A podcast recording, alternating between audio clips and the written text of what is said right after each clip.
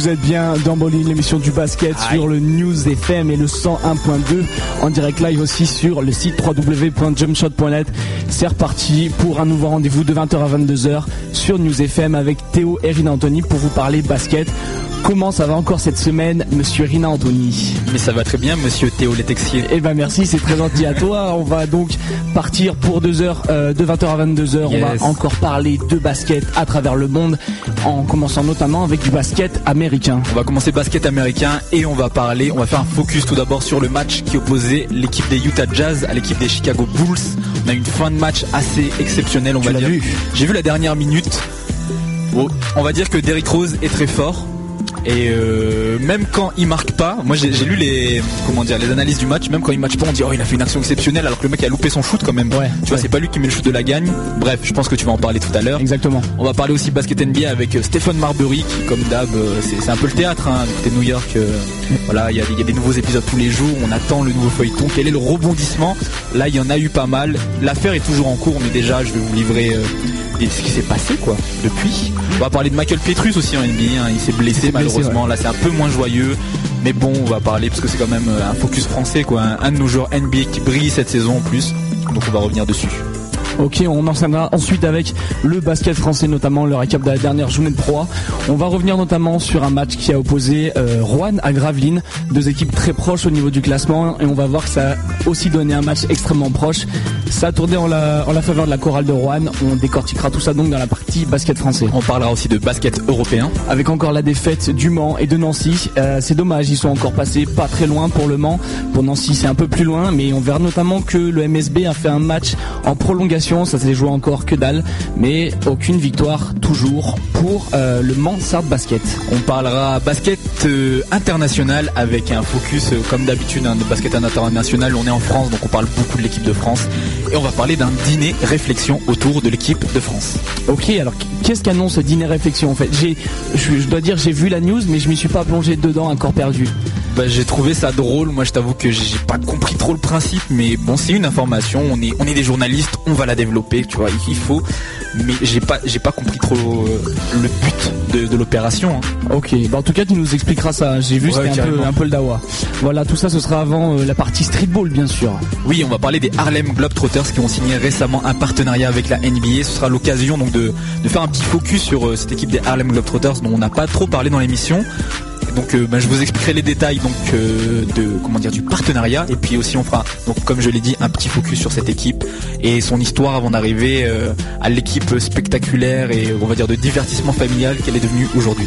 Ok, on l'a dit alors, basket ricain, basket français, basket européen, streetball international, tout ça ce sera euh, avant la catégorie basket local. Je crois qu'on aura encore euh, un invité dans cette chronique. Alors nouveau concept, on, a fait euh, je fais comment dire une bande annonce. Dans quelques temps, on va bientôt lancer, je pense, sur le site une sorte d'enquête de satisfaction sur l'émission Bowling. Et donc avant ça, j'ai fait des, pré-tests, on va dire. Et puis il y a une revendication qui est remontée, c'est que dans la partie basket locale grenoblois, on parlait toujours des seniors, euh, des mecs super sérieux de national, de régional, et que au final cette, partie basket locale appartenait donc aux locaux. Et les locaux, il n'y a pas que des, mecs de plus de 18 ans qui jouent au basket. Et donc dans cette optique, on va faire un focus sur l'équipe régionale des cadettes de l'ALE et Chirol avec Marion Stabile, donc euh, jeune fille jouant pour cette équipe. Alors nouveau concept. Au cas où vous ne l'auriez pas entendu, Rina quasiment mort de rire devant son micro, mais c'est quelque Non, chose de sérieux. Euh, la semaine prochaine, on aura, préparé des questions et tout. Hein. on aura le petit Geoffrey, 6 ans, qui viendra nous parler de son équipe de poussins. Moi, je fais du baby basket.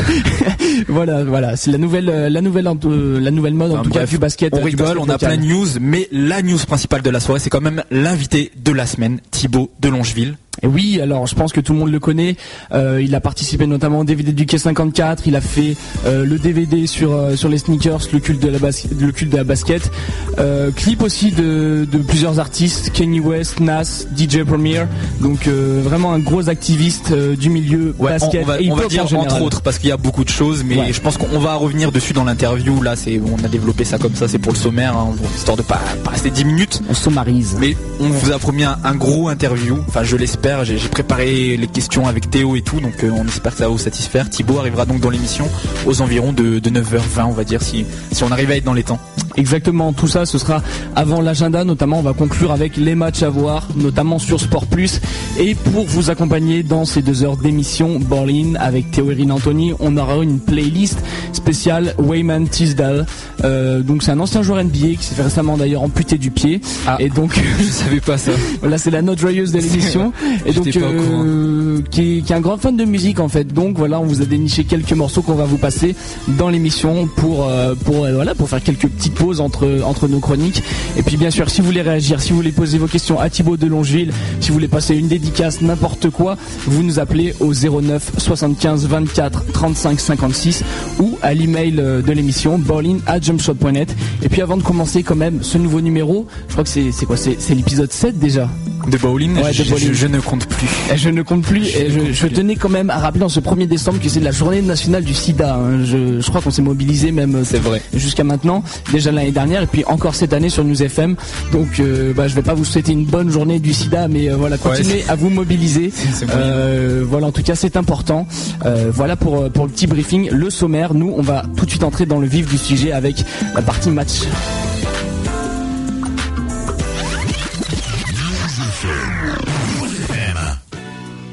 Ok, donc on va commencer cette partie match avec le match, comme je l'ai dit dans le sommaire, qui opposait l'équipe de Utah à celle de Chicago. Victoire de Chicago sur le score de 101 à 99. Ouais, alors un match qui va qui va assez mal débuter en fait, pas à cause des joueurs, pas à cause des équipes, pas à cause des coachs, mais à cause d'un problème en fait euh, de chrono. Il y a le chrono qui ne s'affichait pas Sympa. à la télé, au-dessus des paniers. Donc déjà ils ont essayé de le régler, ça n'a pas fonctionné. Et je pense que tu l'as vu pendant euh, pendant un moment dans le match. En fait, ils avaient déplacé le chrono juste à côté du banc euh, de Chicago. Donc ça fait que tous les remplaçants avaient le, chrono juste à côté. C'était hyper pratique déjà pour les joueurs qui euh, devaient regarder le banc. Donc c'est un peu distrayant, je veux dire. hein. C'est pas c'est pas la meilleure méthode. Et puis euh, c'est pas non plus c'est pas non plus hyper agréable pour les remplaçants. Donc déjà on a 10 minutes de retard sur ce sur ce match-là. En fait, c'était c'était pas très marrant à voir. Les commentateurs ont dû combler.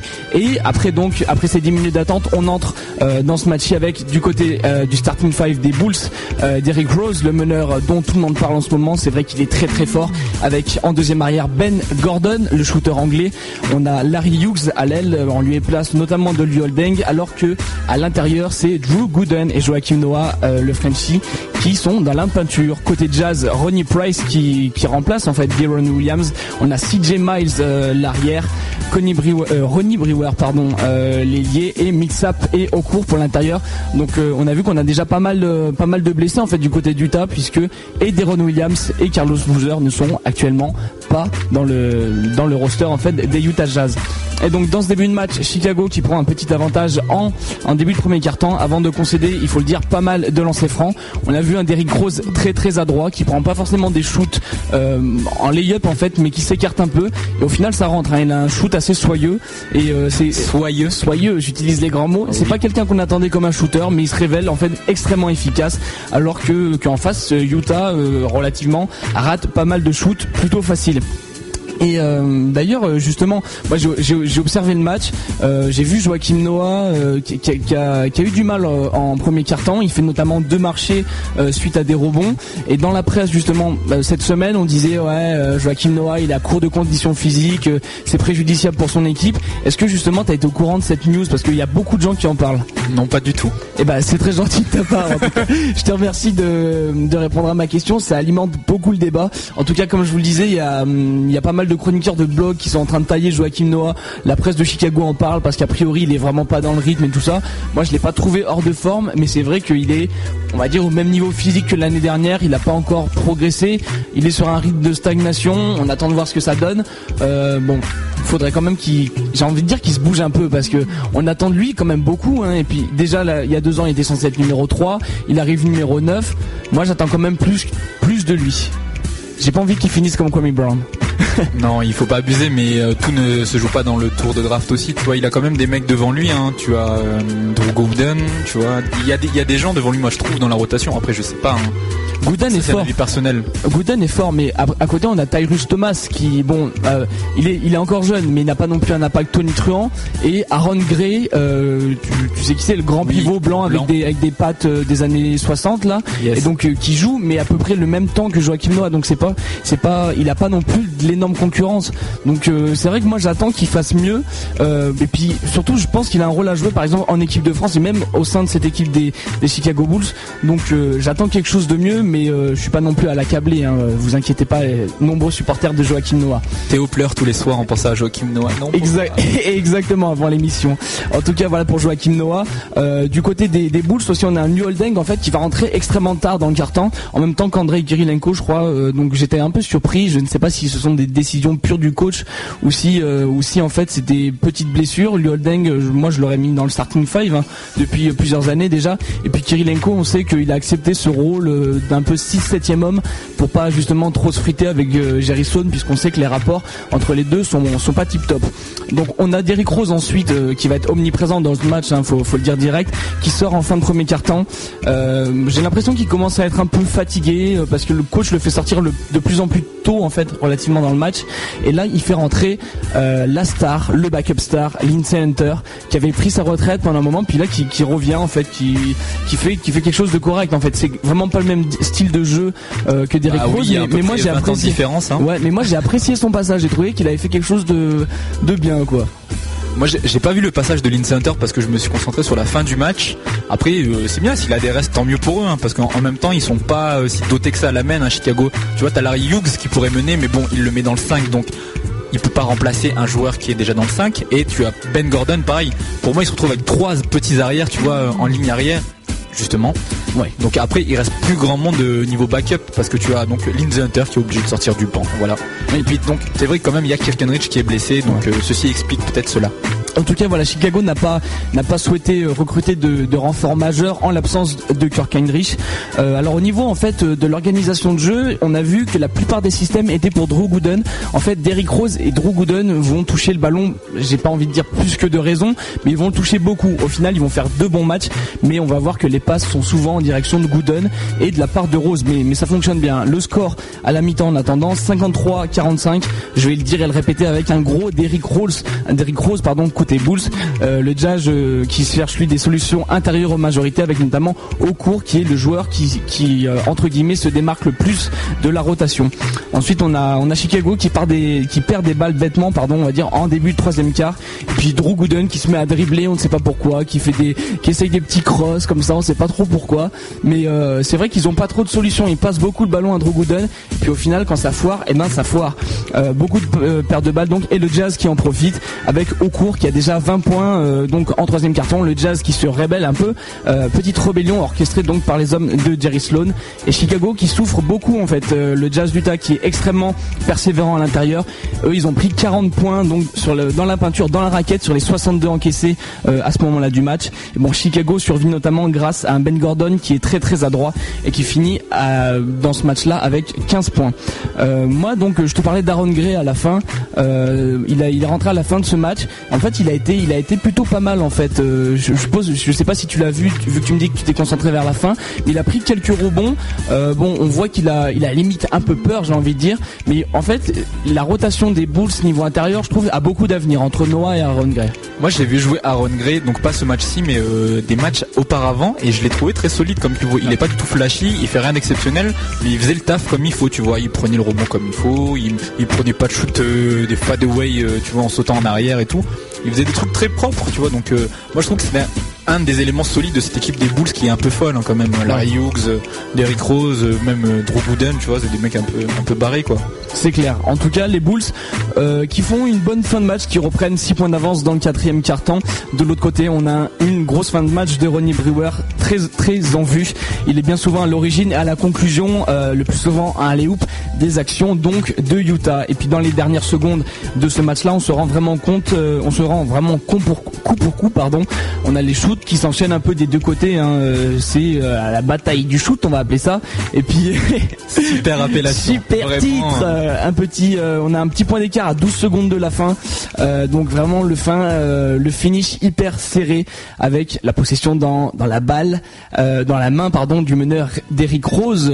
Donc alors attention, là c'est le suspense qui marque un deux points dans la raquette, qui manque un deux points dans la raquette. En fait, un shoot bah, qui qu'il avait mis dans la même position quasiment en premier quart-temps.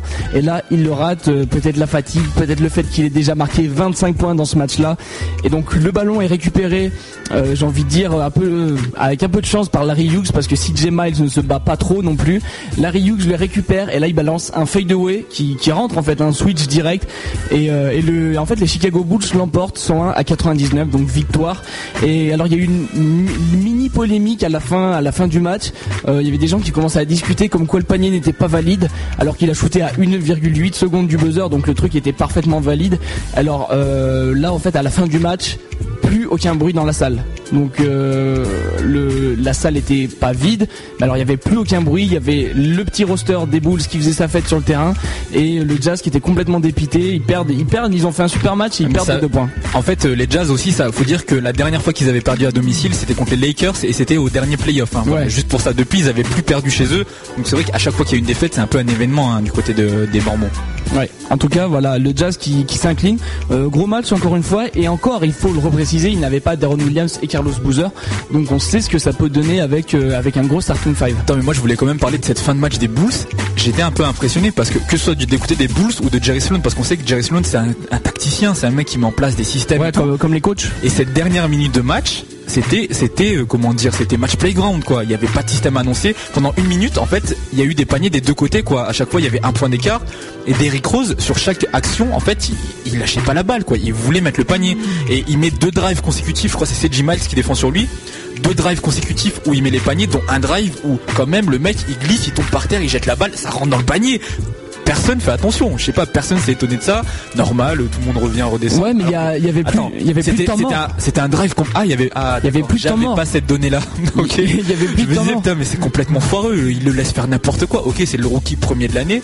Mais attends, le mec, il nous fait un drive foireux. Il tombe, il jette la balle, ça rentre. Heureusement que ça rentre. Parce que je pense que il serait fait allumer. Attends, et le truc le plus drôle, c'est que je lis, euh, tu sais, donc je lis un peu les, les analyses du match et ils disent, Ouais, il a fait une passe indirecte à Larry Hughes. J'ai lu ça sur le site de Yahoo, tu vois, je vais pas balancer, mais bon, Yahoo NBA. Attends, le mec, il a juste loupé son foot. Et Larry Hughes, il passait par là, il a même pas essayé de prendre le rebond. Il était, il passait vraiment par là, il prend la balle, bon, il shoot, il marque. Ah, mais je pense a- Bravo, mais, mais c'est complètement foireux comme gestion de fin de match, c'est Non n'importe mais quoi. je pense qu'il y a un effet un peu hype, tu vois, genre maintenant ce que va faire Derrick Rose, ce sera forcément bien, même s'il balance un shoot du milieu mais de dalle, terrain. il a, il a loupé le panier. Ouais, et il a loupé. voilà, Il a loupé, mais euh, je, je veux dire, les journalistes sont quasiment conquis par lui parce que, alors attends, à un moment donné, à la fin de match, non, à la fin du deuxième quart-temps, il passe toute la défense, il fait un ou deux drives, il met un lay-up. T'as les commentateurs de Chicago, t'as l'impression qu'ils viennent dunker sur euh, sur Yao Ming. Euh, donc franchement, n'im- on va dire que euh, n'importe quelle action qu'il fait, il aura toujours les, les coachs, n'importe qui derrière lui. Donc euh, à un moment donné, il va falloir être objectif parce que Derrick Rose, tout le monde est quasiment acquis à sa, qui- à sa guise. Donc Voilà, donc pour le match focus de la semaine, on va passer en bref aux autres rencontres rapidement. hein. avec euh, pour les San Antonio Spurs en fait le retour euh, de leurs deux stars j'ai envie de dire euh, Manu Ginobili et Tony Parker qui sont euh, revenus parmi l'effectif des San Antonio Spurs. Et tout de suite ils ont été efficaces malgré la défaite euh, en- des euh, contre les Rockets des San Antonio Spurs. Tipeee il est revenu il a mis 15 points. Ginobili qui est rentré je crois 14 minutes qui a mis 15 points. Euh, donc vraiment ils sont, ils sont déjà rentrés dans la rotation. Euh, va falloir par contre se ressaisir parce que quand on a des défaites comme ça face aux Rockets on l'a vu ils ont failli perdre face aux Timberwolves.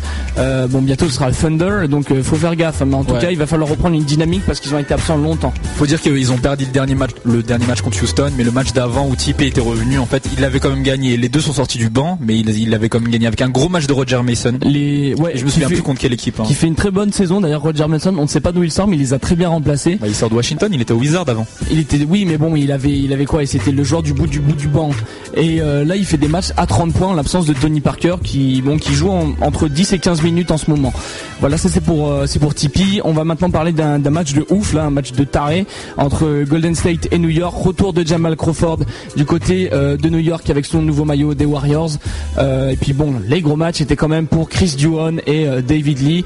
David Lee qui finit à 22 points et 21, ro- 21 rebonds, alors que Chris Duhon met 22 passes décisives et score final donc 138 à 135 euh, pour les New York Knicks, donc qui, qui ont littéralement pas explosé le, le record de points, je pense pas, mais gros match offensif en tout cas du Madison Square Garden. Ouais. C'était c'était le feu, hein, c'était c'était le dawa là-bas. C'était un match, je vais pas les, les, recenser, les ressasser, mais euh, il y a eu pas mal de records qui ont été brisés. Euh, Duan qui fait je sais pas combien de passes décisives, euh, qui a brisé un record. Euh, Il y a eu d'autres records, bon, je les ai plus en tête, mais un match à record. Voilà, c'est ce qu'il faut retenir. Waouh Et donc on finit avec le gros match, c'était hier, il me semble, de Devin Harris contre les Phoenix Suns.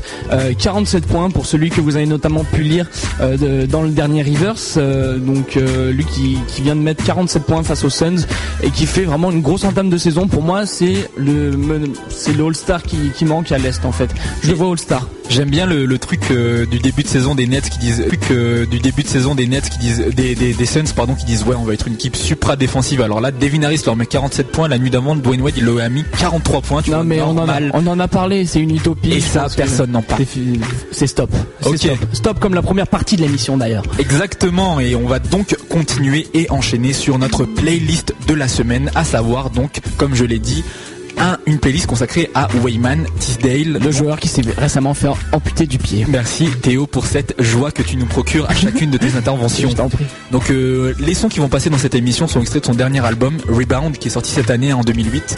Donc pour petit rappel, Wayman Tisdale c'était un ancien intérieur de NBA qui a joué pour les Pacers, les Kings et les Suns entre 85 et 95 avant de prendre sa retraite pour se consacrer à sa carrière musicale en 97.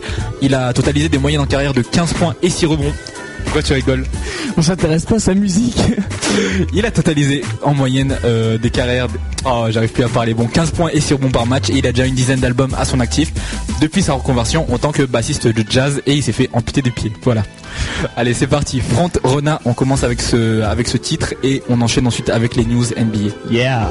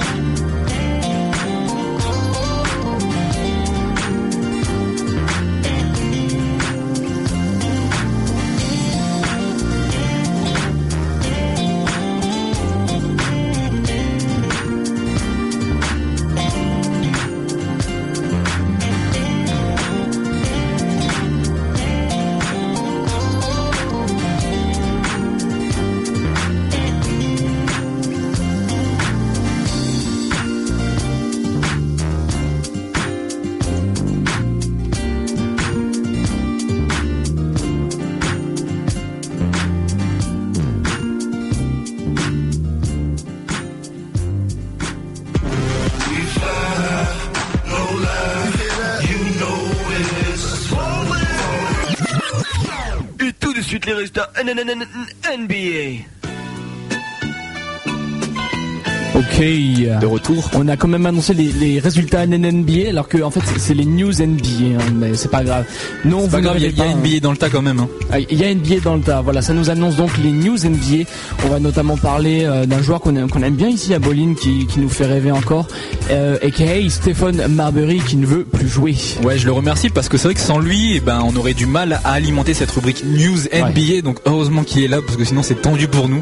Donc le meneur au contrat à 20 millions de dollars la saison n'a toujours pas joué la moindre minute de saison régulière sous le maillot des New York Knicks. Ça fait plaisir. et c'est pas prêt de changer.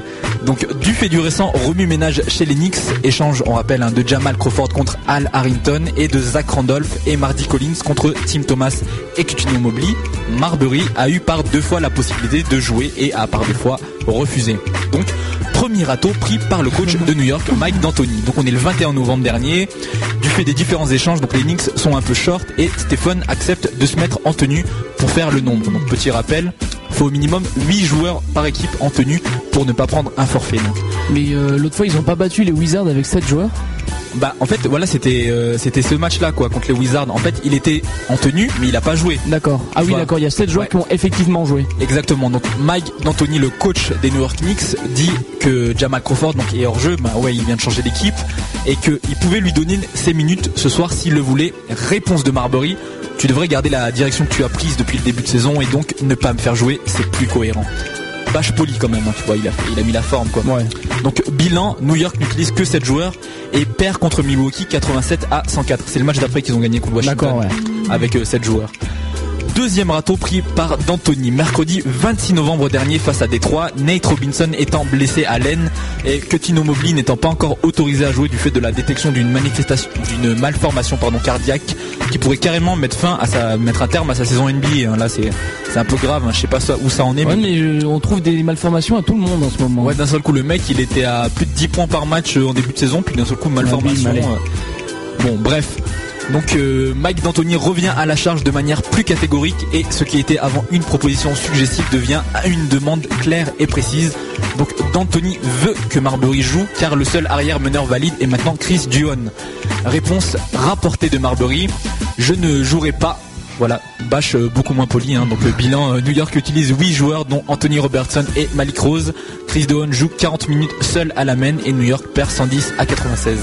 Est-ce que, tu es en train de mettre la responsabilité de la défaite sur les épaules de Chris Duhon Non, j'ai dit qu'il a beaucoup joué parce qu'il avait pas de backup et qu'il était peut-être fatigué, puis que voilà. C'est quand même dommage parce que Anthony Robertson en fait est backup à la main donc je, Ouais, attends, j'ai regardé, j'ai j'ai les, les stats et genre euh, Anthony Robertson il joue genre 10 minutes quoi. Ouais, d'accord. Donc là il a joué les, les 8 minutes les 8 minutes restantes là. Ouais, voilà, en gros c'est ça. Ouais. D'accord. Donc euh, bon autant la première fois les dirigeants de New York ils ont fait les gens compréhensifs, tu vois au final Marbury il a rien demandé hein. tu vois le mec il fait une bonne pré-saison, les analystes ils l'annoncent même comme probable meneur titulaire ou sixième homme de luxe et finalement on lui dit on va pas te faire jouer, t'es trop vieux, tu nous plais pas, l'équipe elle nécessite pas la présence d'un joueur comme toi en son sein, assis-toi, reste sur la liste des blessés, tais-toi, bref voilà quoi. La totale Le pauvre Calimero. Ouais ouais non mais c'est dur pour lui quoi. Autant la deuxième fois là ils, ils ont ils voilà ils ont décidé d'agir. Marbury il est puni, il est suspendu pour le match suivant face à Golden State, enfin qui s'est déjà déroulé mais bon à l'époque donc c'était le match suivant et ils lui ont mis 400 000 dollars d'amende qui correspond à la somme de sa non participation au match de Détroit. Donc au passage faut noter que le gars il vaut 400 000 dollars le match hein, quand même. hein. Quand même. eh, Quand même hein. En costard. Donc euh, un match c'est deux heures à tout casser le mec en deux heures il se fait 400 000 dollars. Respect. On veut bien ça pour Bolin aussi. Nous on fait deux heures aussi. Attends, donc euh, Starbury, il a déclaré qu'il avait jamais, qu'il n'avait pas émis des propos aussi catégoriques. euh, je ne veux pas jouer. Tu vois, il a dit, je, je n'ai pas dit ça, ou en tout cas que ce n'était pas tourné de la manière dans, dont Mike D'Antoni l'a rapporté à Donny Walsh, donc le directeur général des Knicks.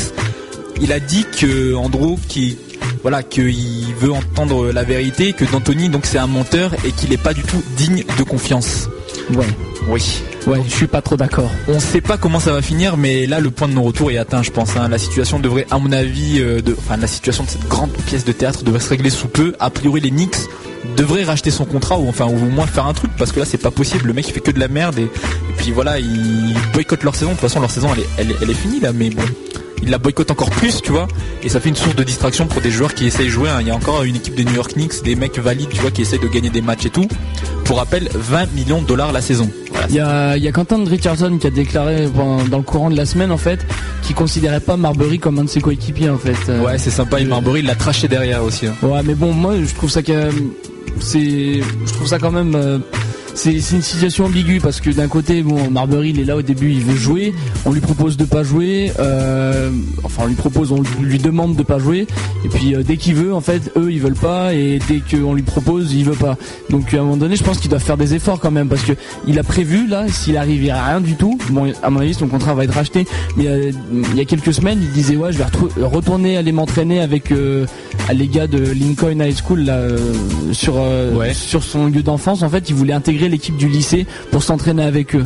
Donc euh, tu vois comme quoi la, situation opposition. la, la situation est quand même pas hyper grave mais on a un- on a atteint comme tu dis un point de non retour quoi. Alors aux dernières nouvelles, Marbury il est parti s'entraîner pas à Lincoln High School. Moi de ce que j'ai lu, c'est à Los Angeles pour retrouver une condition physique optimale et pour intégrer donc une éventuelle équipe euh, dans les semaines à venir. Parce que là il doit être complètement rouillé le mec. Je pense bien. Ça fait trois semaines qu'il a pas joué quoi.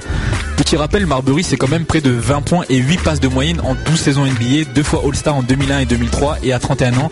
Enfin, à mon avis, il lui reste encore sur- sûrement une ou deux bonnes saisons à faire dans cette, euh, dans cette NBA. Bah, il, a, il a des jambes qu'on voit que des mecs comme Iverson tiennent hyper longtemps, euh, il n'y a pas de raison hein, franchement. Voilà, donc on va quand même parler de son équipe, hein, parce qu'il en fait encore partie officiellement. Donc le New York est actuellement 8 de la conférence Est, avec un bilan équilibré à 50%, avec 8 victoires pour 8 défaites, malgré toutes les distractions qu'ils ont eues. On sait jamais, ça peut le faire pour le playoff. Hein. Ouais. En tout cas, une autre équipe qui va sûrement euh, participer au playoff, c'est le Orlando Magic de Michael Pietrus, qui lui sera absent des parquets. Ouais, lui, euh, bon bah lui, le- il le subit par contre. Hein, c'est pas un choix des coachs, c'est sa blessure, c'est son pouce, ça marche plus. Donc euh, voilà, il est absent pour 3 semaines, au moins 3 semaines, on a dit entre 3 et 5 semaines. Donc euh, le NBR d'origine française, il s'est blessé et il sera pas avec son équipe des Orlando Magic. Il s'est blessé face aux Sixers de Philadelphie la semaine dernière. Il avait quand même essayé de jouer contre les Wizards de Washington, hein, mais des examens ultérieurs ont révélé une déchirure d'un ligament de son pouce droit et il a donc été placé sur la liste des blessés vendredi dernier. Donc euh, son indisponibilité s'ajoute à celle de l'autre titulaire Jamer Nelson qui est blessé à l'aine et à Keith Bogans, le remplaçant de Petrus, lui aussi arrière et blessé au pouce. C'est un peu contagieux chez eux. hein. Je sais pas ce qu'ils font avec leur pouce, mais Oh là là, c'est non mais c'est petit. non mais je, je remarque deux joueurs blessés au pouce. euh, et puis l'autre mec il est blessé à l'aine. et Nate Robinson pour rappel il est aussi blessé à l'aine. Ok, Je sais pas ce qu'ils font dans cette NBA. Non mais alors non, je sais pas ce qu'ils font dans c'était l'intervention extrêmement mature de Renan. Tu, tu peux continuer avant de t'enfoncer là parce que là on est tombé très bas. On est dans la journée contre le sida et donc... non c'est nul, allez on commence. Donc Oh, autant dire Dieu. que la ligne arrière est pas mal amoindrie hein, du côté des Magics. C'est le meneur vétéran Anthony Johnson qui est maintenant euh, donc meneur titulaire et l'ancien arrière star universitaire Gigi Reddick qui est désormais titulaire lui aussi voilà du côté des Magics donc c'est pas euh, c'est un peu l'équipe C là derrière hein. donc euh, Michael Petrus c'était quand même un des principaux shooters à 3 points de l'équipe il réalisait sa meilleure saison NBA en tournant quand même depuis le début de saison à presque 14 points et 4 rebonds de moyenne en tant que deuxième arrière titulaire Bonne saison pour Pietrus. euh, Carrément. Plusieurs fois à 20 points. Ouais, Ouais, il contribuait indéniablement au très bon début de saison de son équipe, actuellement troisième de la conférence Est, premier de la division Sud-Est avec un bilan de 13 victoires pour 4 défaites. On espère que cette pénurie derrière ne va pas trop porter préjudice à cette équipe. hein. Donc Jammer Nelson devrait revenir à la fin de la semaine et Keith Bogans, euh, il devrait revenir pour la première semaine de janvier un peu plus tard. Donc Ok. euh, juste comme ça, hein, pour donner un peu des chiffres, depuis que Anthony Johnson, 34 ans tout de même, hein, est dans le, dans le 5 de départ, il tourne à environ 10 points à 50% à 3 points et 7 passes de moyenne sur les 3 derniers matchs qui se sont soldés par 3 victoires. C'est non mais on on parle. euh, Il est pas mauvais. hein. On dit que Jamir Nelson est le meneur titulaire, mais en fait il est pas si bon que ça euh, parce que il manque quand même. C'est quelqu'un d'assez individualiste en fait. Mais Anthony Johnson est un très bon meneur malgré euh, malgré ses, ses jambes un peu un peu vieilles en ce moment, mais c'est un très très bon meneur. Bon, il va pas rester encore 10 ans dans la ligue, mais euh, mais je pense que c'est un joueur extrêmement sous-estimé et qui aurait pu faire euh, une bien meilleure carrière que celle qu'il a fait en fait. Pour rappel, quand il est remplaçant avec le Magic, il tourne qu'à environ 4 points de moyenne pour 2,5 passes. Donc il a quand même, euh, il a quand même triplé ses stats Ouais. quoi avec son nouveau temps de jeu. C'est un peu moins glo- glorieux pour Gigi Reddick qui profite pas du tout de cette po- opportunité pour le moment puisqu'il n'a scoré que 4 points en 30 minutes de temps de jeu dans son match en tant que starter face aux Pacers d'Indiana.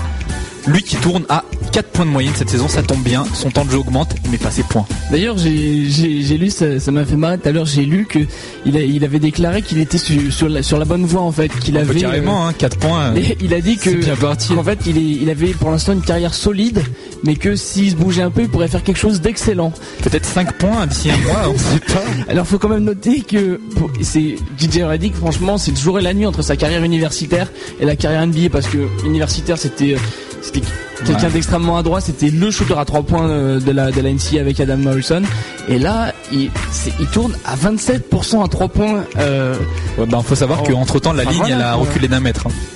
Euh, oui, reculer d'un mètre, mais quand même, quand tu vois qu'il y a des gars qui sont très bons NCA, qui sont très bons NBA, là tu, tu demandes si c'est pas quelqu'un d'autre qui a joué à, sa place pendant qu'il était en jumeau. C'est peut-être son frère jumeau parce que franchement, c'est vraiment le jour et la nuit entre sa carrière universitaire et ce qu'il fait maintenant. 4 points de moyenne quand même pour quelqu'un qui tourne à 30 points. Faut pas déconner. Hein. Ouais. Hein. Ouais, voilà quoi. Voilà, c'est l'heure de la pause musicale. Ouais, une petite pause là. Ok, c'est toujours dans la playlist donc Wayman Tisdale, on vous l'a dit, euh, l'ancien l'ancien joueur NBA qui euh, qui compile donc deux jolis stats en carrière et qui là s'est lancé euh, dans le jazz, c'est un amoureux de jazz et lui, il est devenu bassiste donc et là on vous a déjà depuis 97. 97, on vous a, 10 albums à son, ah, à son actif. À son actif. Aujourd'hui, on me bug de la bouche, c'est un truc de ouf. Donc on vous a déjà passé un morceau qui s'appelait Front Runner. Là, petit contexte basketball, ça s'appelle One on One. Ouais, toujours, il a toujours des titres en rapport avec l'univers du basketball. Donc euh, je vous laisse avec ce titre et après on se retrouve donc pour la partie basket français avec la Pro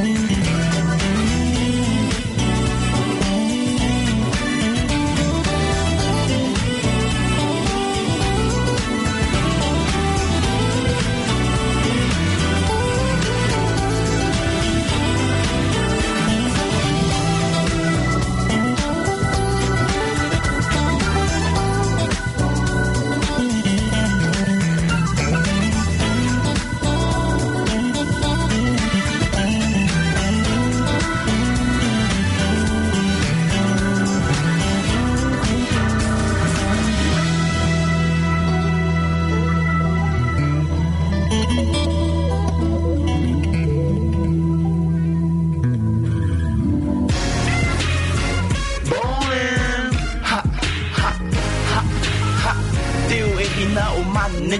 deux heures, heures, heures. Euh, faut qu'on embauche un DJ parce que.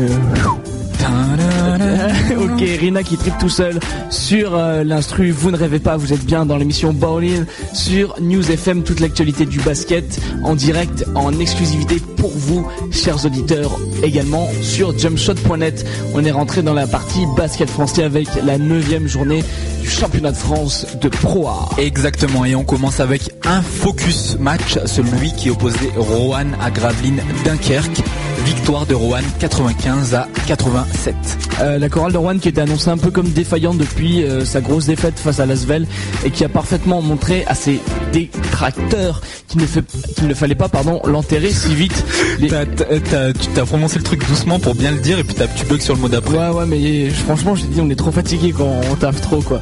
Donc les hommes euh, de Jean-Denis Choulet qui ont euh, débuté la rencontre sur un gros rythme, ils ont mis un 11-3 dans les 4 premières minutes de la rencontre et puis une grosse adresse cumulée à la bonne circulation intérieure de Rohan qui fait très mal au BCM pendant les 10 premières minutes avec un score à la fin du premier carton de 29 à 16.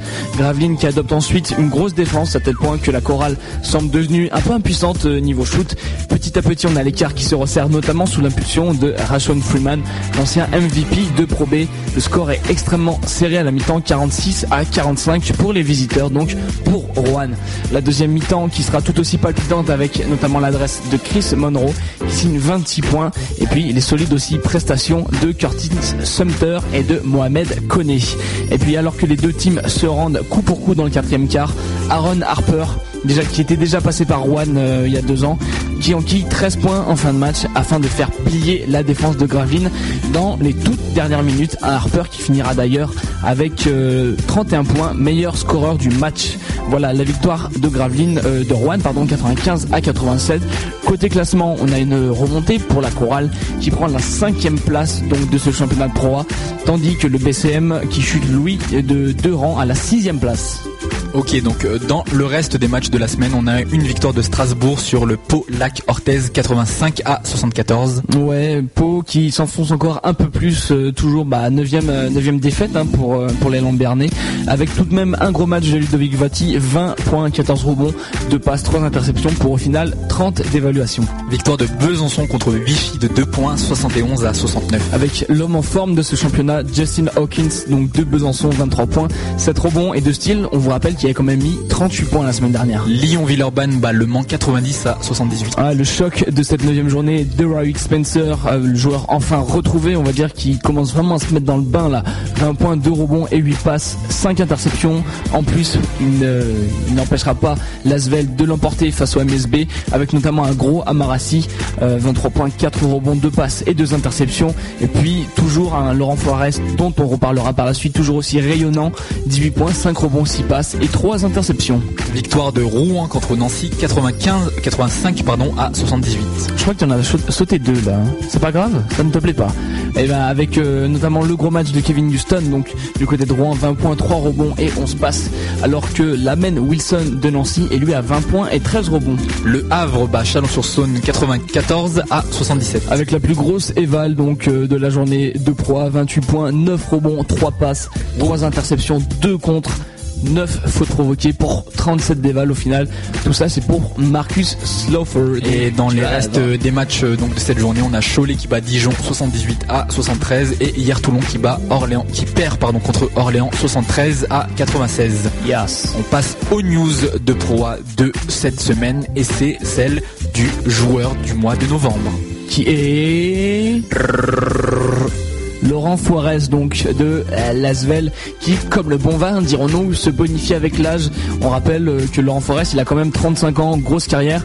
Et là le Marseillais qui reverdit un peu avec Lasvel bon ça n'a pas échappé aux internautes qui, euh, qui ont voté bon, pour élire ce joueur du mois de novembre avec ce trophée donc qui est décerné par la Ligue nationale de, basket Sport Plus et l'équipe. Laurent Fuarez donc qui rajoute un peu plus de palmarès donc un palmarès déjà assez fourni. Il devance donc au classement des dénominés Touch Gray donc de la chorale de Rouen et Austin Nichols donc de hier Toulon qui avait mis 45 points contre contre Dijon On enchaîne sans plus attendre avec la playlist de la semaine et c'est toujours la playlist de Wayman Tisdale qui a donc sorti son dernier album Rebound. Donc c'est le dixième d'une longue flopée d'albums. Pas de blague Théo s'il te plaît sur sa jambe ou quoi que ce soit. Hein donc le son à venir c'est In Love et puis oui In Love. Et puis on se retrouve après pour le basket européen. Yes. À tout à l'heure.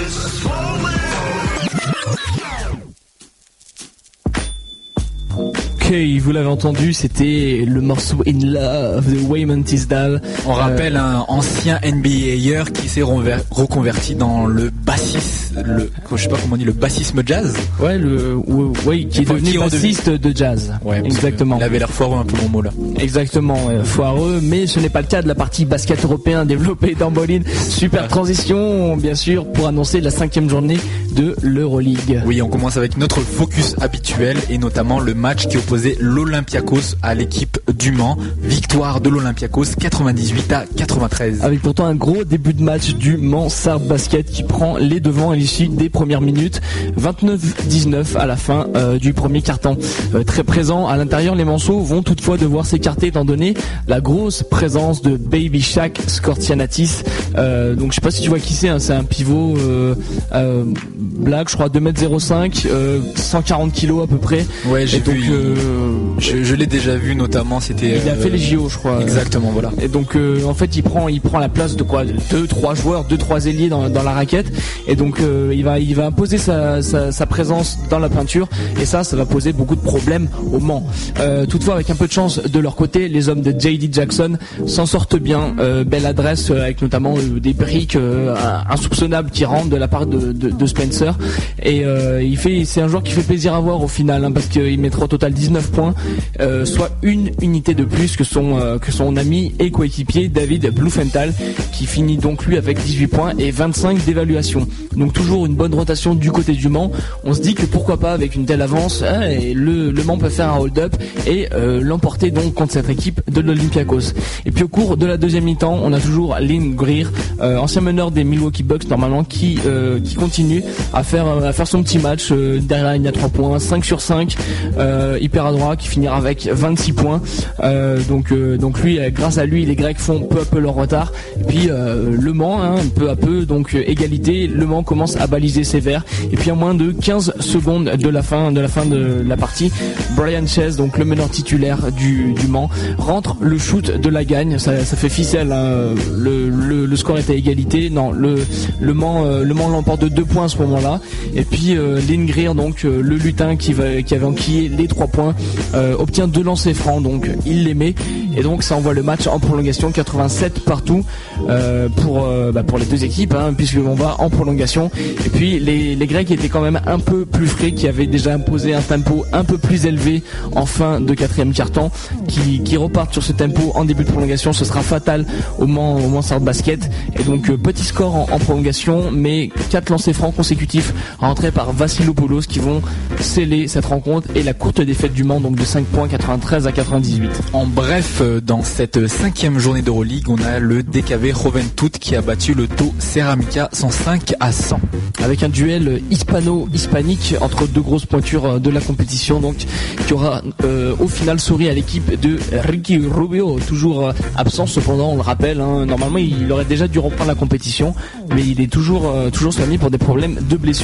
On a cependant pu compter sur euh, le très efficace intérieur espagnol Edu Hernandez, qui du haut de ses 2m12 a quand même mis un 24 points, 10 rebonds et 8 fautes provoquées, euh, ce qui lui offre les honneurs de MVP de la semaine. Euh, donc euh, voilà, petit petit trophée pour lui.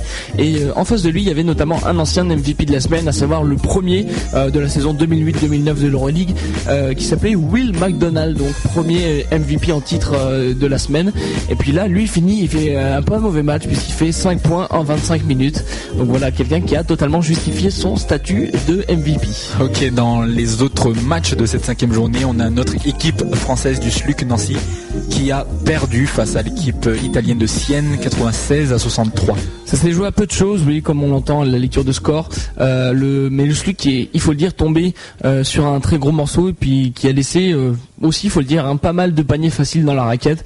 on dit souvent que plus la compétition avance et plus ils ont tendance à laisser ouvrir la raquette. Donc on ne sait pas trop pourquoi. On va dire qu'il y a seul Cyril Julien qui a réussi à, à se mettre un peu près au niveau des, des Romain Sato, des Terrell McIntyre et compagnie, avec notamment 21 points. Et c'est trop bon pour lui, tandis que, bah, faut le dire, ses coéquipiers sont à la ramasse. On a Titi qui finit à 5 points. Seul Michel Morandé, c'est un peu particulier. Il avait du mal dans la compétition, même en proie. Là, il fait un joli match avec 10 euh, points et 6 rebonds. C'est un des seuls joueurs, donc, avec Cyril Julien, à être au-dessus de la barre des 10 points. Euh, mais c'était, euh, c'était strong, on va dire, dans la raquette, avec notamment le Lituanien Krzysztof Lavinovic qui met 12 points et 10 rebonds. Dans l'autre match, euh, donc un autre match, hein, le Maccabi Tel Aviv. Quoi, tu, rigoles? Non, non, je, rigole, c'est pour, rien, Malaga bat le Maccabi Tel Aviv 80 à 73. Le Maccabi Tel Aviv qui avait euh, pour la troisième fois fait revenir son coach en fait, euh, Pini Gerson qui était entre temps parti, je crois, à l'Olympiakos. Bah, il était déjà, il était déjà parti une fois de l'Olympia, de Maccabi, c'était il y a plusieurs années. Il est revenu et là il re-revient et donc pour fêter son retour, et eh ben défaite du Maccabi Tel Aviv 73 à 80 avec euh, la triplette Marcus Brown, Carlos Arroyo et Lior Eliahu qui on va dire, a fait de son possible. Ce n'était pas suffisant, notamment grâce au ricain Thomas Kelati, qui a impressionné côté Malaga avec 23 points, 3 rebonds et 3 passes, et qui donc est élu homme du match. Dernier match développé cette semaine, le match du CSK Moscou qui est allé battre l'équipe de Belgrade d'un point, 63 à 62. Ouais, le CSK Moscou donc qui gagne au forcing en fait d'un tout petit point. Ça sont encore joué sur sur des actions défensives, sur des lancers francs et tout et tout. mais faut quand même noter que Moscou est toujours l'équipe invaincue dans cette Euroleague et que si ça continue comme ça, ça risque de durer longtemps et longtemps.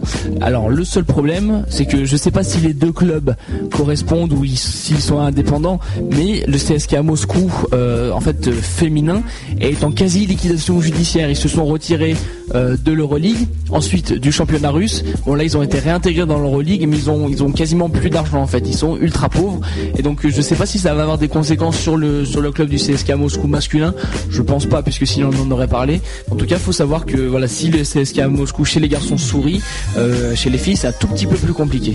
Ok, donc euh, on va passer maintenant à la news de la semaine niveau basket européen. C'est celle du MVP d'Euroleague du mois de novembre.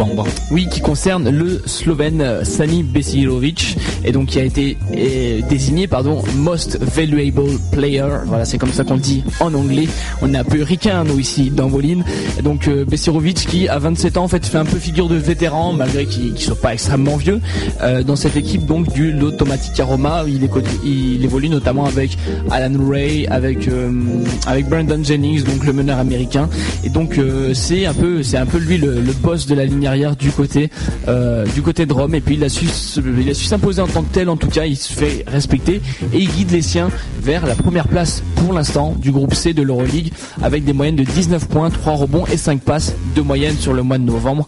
Donc voilà, MVP de ce dernier mois, Sani Besirovic, le Slovène. On va donc euh, enchaîner avec un son, celui de Wayman Tisdale. Le titre c'est I Hope You Feel It Too donc extrait de l'album Rebound de cet ancien joueur NBA reconverti dans le jazz, plus précisément en tant que bassiste de jazz. Et oui, c'est normal si des fois il n'y a pas de parole. voilà, euh, c'était la petite explication de Théo. Hein. Ah non, c'est Mais pourquoi il n'y a pas de parole C'est où les chanteurs D'accord, arrête, arrête. enfin voilà, nous on est on est dans Moline, on va vous servir encore du basket à l'appel. On vous le rappelle. Euh, oula, je suis en mode MC ce soir, c'est un problème. On a encore les parties euh, streetball, basket international et basket grenoblois développé. Euh, on recevra notre invité de la semaine, Monsieur Thibaut de Longeville, euh, caméraman, réalisateur, euh, réalisateur de, de films, de minutes, documentaires, entre autres, entre autres, entre autres, entre autres. Hein, ne faut pas réduire nos invités. Non, non, ces activités, ils font plein de choses. activités, mais ils font plein de choses. Mais c'est pour présenter aux, aux, auditeurs, bien sûr, qui nous écoutent en masse. Et si vous voulez nous appeler pour nous faire partager bah, vos, vos petits moments, là, ce que vous faites en ce moment, si vous avez envie de poser des questions à Thibaut, euh, c'est le 09 75 24 35 56 ou l'adresse email de l'émission borlin at jumpshot.net. Nous on va faire une petite pause avec Wayman Tisdale, donc le bassiste de jazz.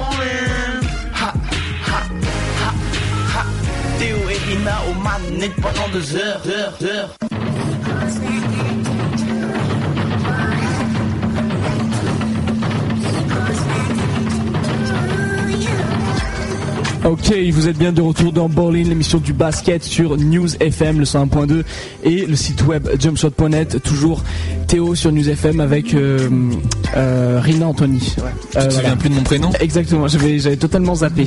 En tout cas, voilà, Rina Anthony qui va nous développer la partie basket international avec un dîner réflexion autour de l'équipe de France. Ouais, alors euh, on va mettre les choses au clair. J'ai complètement pompé la news sur le blog de Pascal Legendre, I Love Basket, comme Dédicace. ça, c'est dit. Non mais là, je, je sais pas où il a ses sources d'informations. Il doit avoir des, des pistons, des réseaux qu'on n'a pas parce que nous on nous envoie pas ses communiqués. Donc euh, message adressé à la fédération, ne nous oubliez pas parce que on lit vos communiqués toutes les semaines, donc euh, on les trouve super intéressants en plus. Donc euh, voilà, je vous laisse euh, mon email bowling@jumpshot.net. Ouais, mais tu vois, nous on est un peu trop underground pour qu'ils nous envoient des, des, des, tu vois, des, des communiqués, tu vois, Pascal Legendre c'est quand même un, un journaliste renommé, quoi. Non mais que dalle, je suis pas du tout underground. Moi je veux les communiquer aussi. Bref. Ok, ça va. Donc dîner réflexion autour de l'équipe de France. Donc c'est les jeunes managers du MBA Management du Sport de Et l'ESG. non pas NBA. Continue, je t'en prie. Je voulais laisser une minute de silence par rapport à cette vanne parce que c'est- Bref. Donc, euh, donc, comme je le dis, les jeunes managers du MBA Management du Sport de l'ESG qui organisent une soirée débat rue des Blés à Paris qui veut avant tout contribuer à enrichir les réflexions pour le développement du basketball français. Je vous lis le communiqué. Après sa défaite face à la Turquie à Limoges en septembre dernier, la France n'ira pas directement au championnat d'Europe 2009 en Pologne. Malgré la présence de la star NBA Tony Parker, les Français ont échoué et s'ils n'arrachent pas la dernière place qualificative lors des barrages en août prochain, la génération la plus talentueuse de l'histoire du basket français sera privée des championnats du monde 2010. Une situation délicate qui soulève de nombreuses questions en termes d'organisation de l'équipe de et de du basket français en général. Malgré l'amour de Tony Parker pour le maillot bleu, la fédération a les plus grosses difficultés à ressembler les meilleurs joueurs en équipe de France. Problèmes administratifs, problèmes avec les clubs et franchises, joueurs privilégiant leur terrière, les causes sont nombreuses et seront analysées par les intervenants. De plus, la moitié des joueurs de l'équipe de France étaient issus du championnat français. Le manque de responsabilité de ces joueurs au sein des clubs français a très vite remis en cause les quotas d'étrangers dans le championnat. Fin octobre, la FFBB décidait de lancer un nouveau projet volontariste pour l'équipe de France. Ce projet est composé d'une charte d'engagement avec les joueurs, d'un nouveau staff et d'une direction opérationnelle permettant de faire vivre l'équipe de France toute l'année. Ce projet sera présenté et analysé par les spécialistes présents. Les échecs à répétition de l'équipe de France apportent finalement de nombreuses pistes de réflexion qui seront analysées et débattues au cours de cette soirée avec des intervenants tous prestigieux et ici de milieux différents. Ce sera le mardi 2 décembre à partir de 19h30 à Lagardère Paris Racing, 5 rue des Blés, Paris 7e, métro du Roc, Saint-François Xavier. Le prix est de 30 euros. C'est un cocktail dînatoire. Voilà donc les renseignements au 06 71 63 88 67 et à l'adresse digné.réflexion.gmail.com. Les réactions Théo. Et donc ouais moi je mais de toute façon même si tu avais pas demandé de, de réflexion je pense que j'aurais pris le relais puisque tu es en train de t'asphyxier là Ouais, j'ai tout fait en apnée là. et je- j'en profite si vous voulez vous aussi prendre des cours de, euh, de lecture de communiqué Berlin at jumpshot.net Rina sera très heureux de vous aider Oui, tous les samedis 9h à 10h. euh, moi je pense que pour en revenir à ce communiqué euh, c'est une c'est une bonne idée de- d'en parler mais euh, à mon avis il, en ressortira rien de concret. Euh, ils vont inviter les gens de la Fédé. Et bon la Fédé on les connaît euh, on sait on connaît leur position par rapport à leur politique et tout ça. Je pense pas qu'ils vont ressortir quelque chose de, très concluant surtout avec, j'ai l'impression déjà qu'ils vont prendre les gars du MBA pour des pour des mecs un peu des moins que rien tu vois. Donc ça c'est l'image que je me fais un peu de la Fédé. Mais mais bon j'espère que ça peut apporter des, des choses quand même concrètes qu'on puisse quand même en parler. Après moi je pense que je viendrai que si c'est parce que c'est 30 euros quand même hein. faut pas abuser quoi mais ça reste une bonne initiative Le message est passé. Si, si vous voulez nous offrir l'invitation, on est là. On sait très bien manger, on sait très bien parler de basket. Donc euh, voilà nous on est là en tout cas mais alors toi quelles sont parce que tu as lu le communiqué mais quelles sont tes réactions en fait? Je sais pas, là j'ai tout fait en apnée. Là, j'arrive plus à réfléchir. Je suis- Non mais c'est bien, il y a des initiatives, tu vois, mais après, euh, je sais pas, ça, me fait penser, tu sais, à cocktail gala, genre on donne un thème, mais bon, le, but, tu vois, en fait, tous les gens qui viennent, ils ont juste envie de manger, quoi. Mais non, mais euh, moi c'est un peu ce que je vois pas le principe en fait du, du cocktail. Je veux dire, on peut faire ça de manière tout à fait formelle, s'asseoir dans une dans une salle, on n'est pas déjà obligé de payer pour parler avec des gens, et puis euh, on n'est pas obligé de faire un cocktail. Je veux dire, puis ça fait un peu. Euh, Théo n'a plus de sous, c'est bientôt Non, non. la période de Noël. Non, mais j'espère- faire vos dons Non mais j'espère parce que moi tu vois ça me donne un peu une image euh, un peu hautaine quand même de, de ce basket français. On fait un cocktail pour parler de basket quoi. C'est je veux dire on peut très bien faire une émission euh, dans une chambre par exemple avec un micro euh, avec un micro d'ordi voire dans une radio et on n'a pas besoin de faire un dîner en costume de pingouin et avec 30 euros. Franchement euh, on peut très bien parler du basket comme ça de manière tout à fait conviviale et les gens de la Fédé on a qu'à les inviter chez nous. hein. On n'est pas obligé d'aller dans une salle. hein. Voilà, le message est passé. Je pense qu'on est complètement blacklisté. On va plus nous inviter dans un seul cocktail maintenant. On s'en fout de toute façon. Voilà, passons au streetball. Yeah.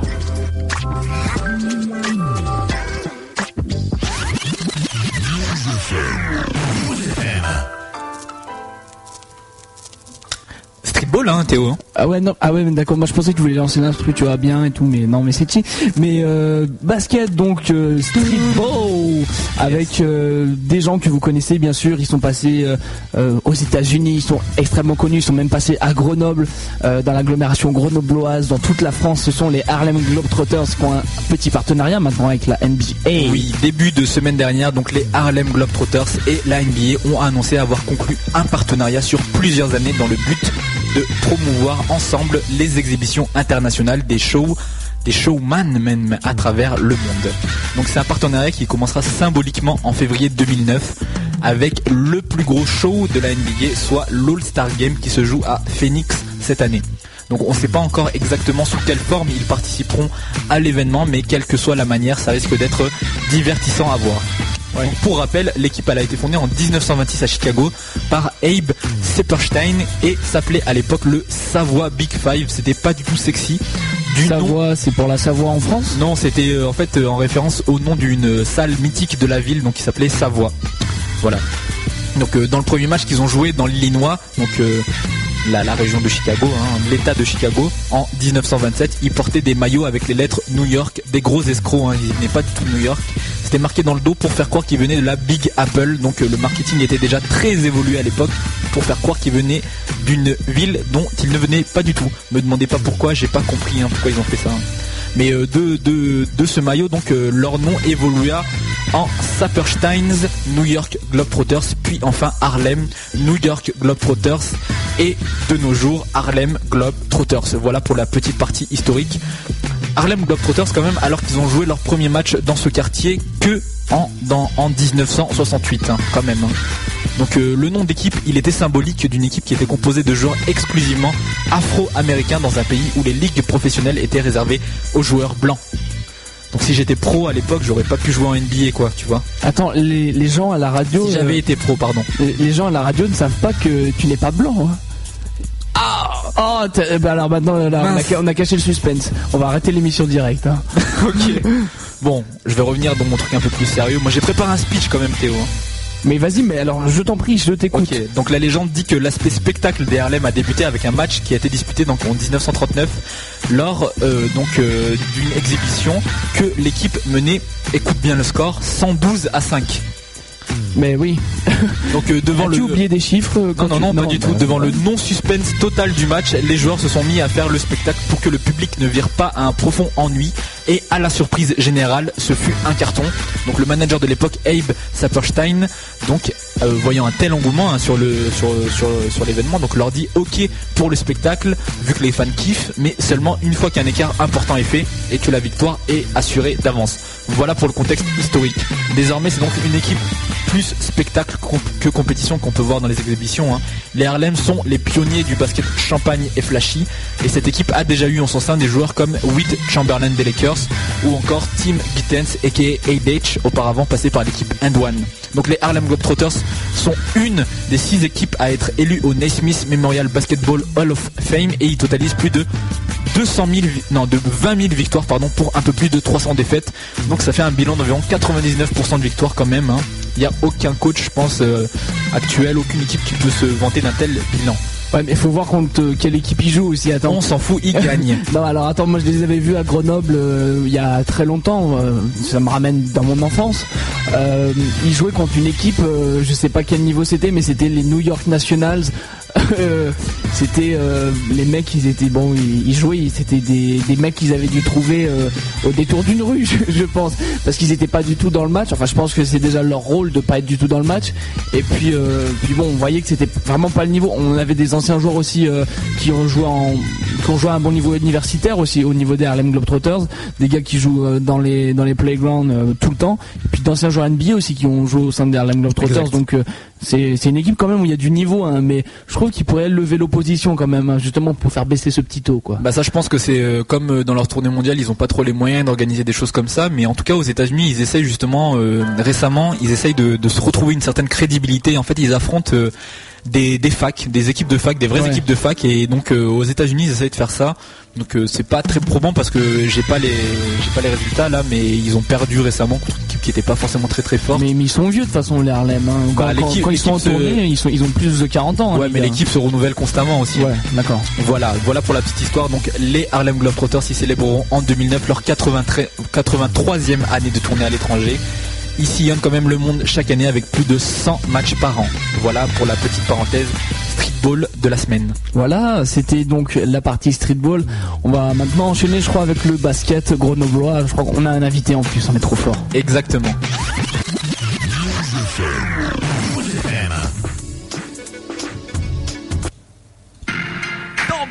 On parle news et résultats NBA, Pro A, Pro B, Euroleague, FIBA et notre agglomération grenobloise. Alors, le blaze.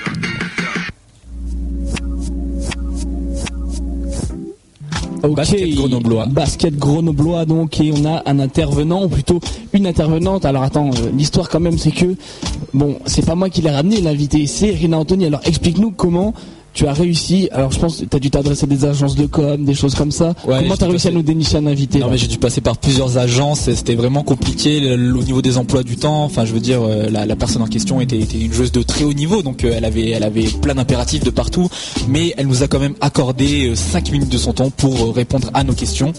Donc euh, bonjour Marion, Salut, Comment ça vous va Oui, je t'entends très ça bien. va, ça va. Et ben donc euh, tu es venu donc pour nous parler un peu de basket grenoblois. Donc tu évolues, euh, si je me trompe bien, en cadet, cadet, cadet de région, c'est ça? Oui, cadette région à l'amicale, laïque et Chirol. Donc voilà, donc est-ce que euh, toi tu peux te présenter rapidement pour les auditeurs, ton rôle au sein de l'équipe, le niveau, etc. Donc, euh, bah, je m'appelle Marion. Donc, je joue euh, donc euh, dans, dans l'équipe euh, de, de cadettes des Chirol. Donc, on est en poule A, dans le pool A, donc pour la première euh, la première phase. Donc, euh, moi, euh, je suis euh, ailière dans l'équipe. Et euh, voilà. Donc, euh, Ok, donc euh, est-ce que tu peux nous résumer votre début de saison? Donc comme tu l'as dit, vous êtes dans la poule A, vous êtes actuellement avant-dernière, huitième, euh, huitième sur neuf. Non Oui, mais pourquoi voilà. tu rigoles Théo s'il te plaît? C'est du... C'est, c'est ta manière de présenter les choses. c'est- Mais euh, c'est, c'est très bien. Avant dernière, c'est pas dernière hein, non plus. Y a pas, y a pas de quoi se moquer. Hein. Merci Théo. Non mais euh, sérieusement, donc euh, votre début de saison, est-ce que tu peux nous le résumer là pour l'instant? Donc euh, le début de saison euh, un peu difficile. Euh, donc on a eu des, des équipes assez fortes. On a eu des scores assez, par exemple 109 à 28. Bon, voilà quoi. C'était contre vous Et, ça. C'est vous qui aviez marqué les 28 points oui voilà. D'accord, ok. Mais euh, on est quand même en progrès. euh, donc au dernier match on a fait euh, 69-44. Bon c'est pas extraordinaire mais bon on est quand même en progrès. Donc euh, pour le prochain match euh, on espère quand même euh, une victoire vu qu'on joue contre les dernières. Donc il y a des possibilités que celui-là on le gagne. Et on est de plus en plus motivé pour pour gagner, pour pas finir dernière du classement quand même. Ok, donc comment ça s'est passé ce, ce match euh, euh, dont tu parlais? C'était euh, face à Epany, il me semble, euh, le score 44 à 69. Comment ça s'est passé ça, c'est leur dernier match. Hein. Dernier C'était- match, ouais, c'était le dis, match euh, du samedi 29 novembre. ouais. C'est ce que je dis. Ah excuse-moi. Ok.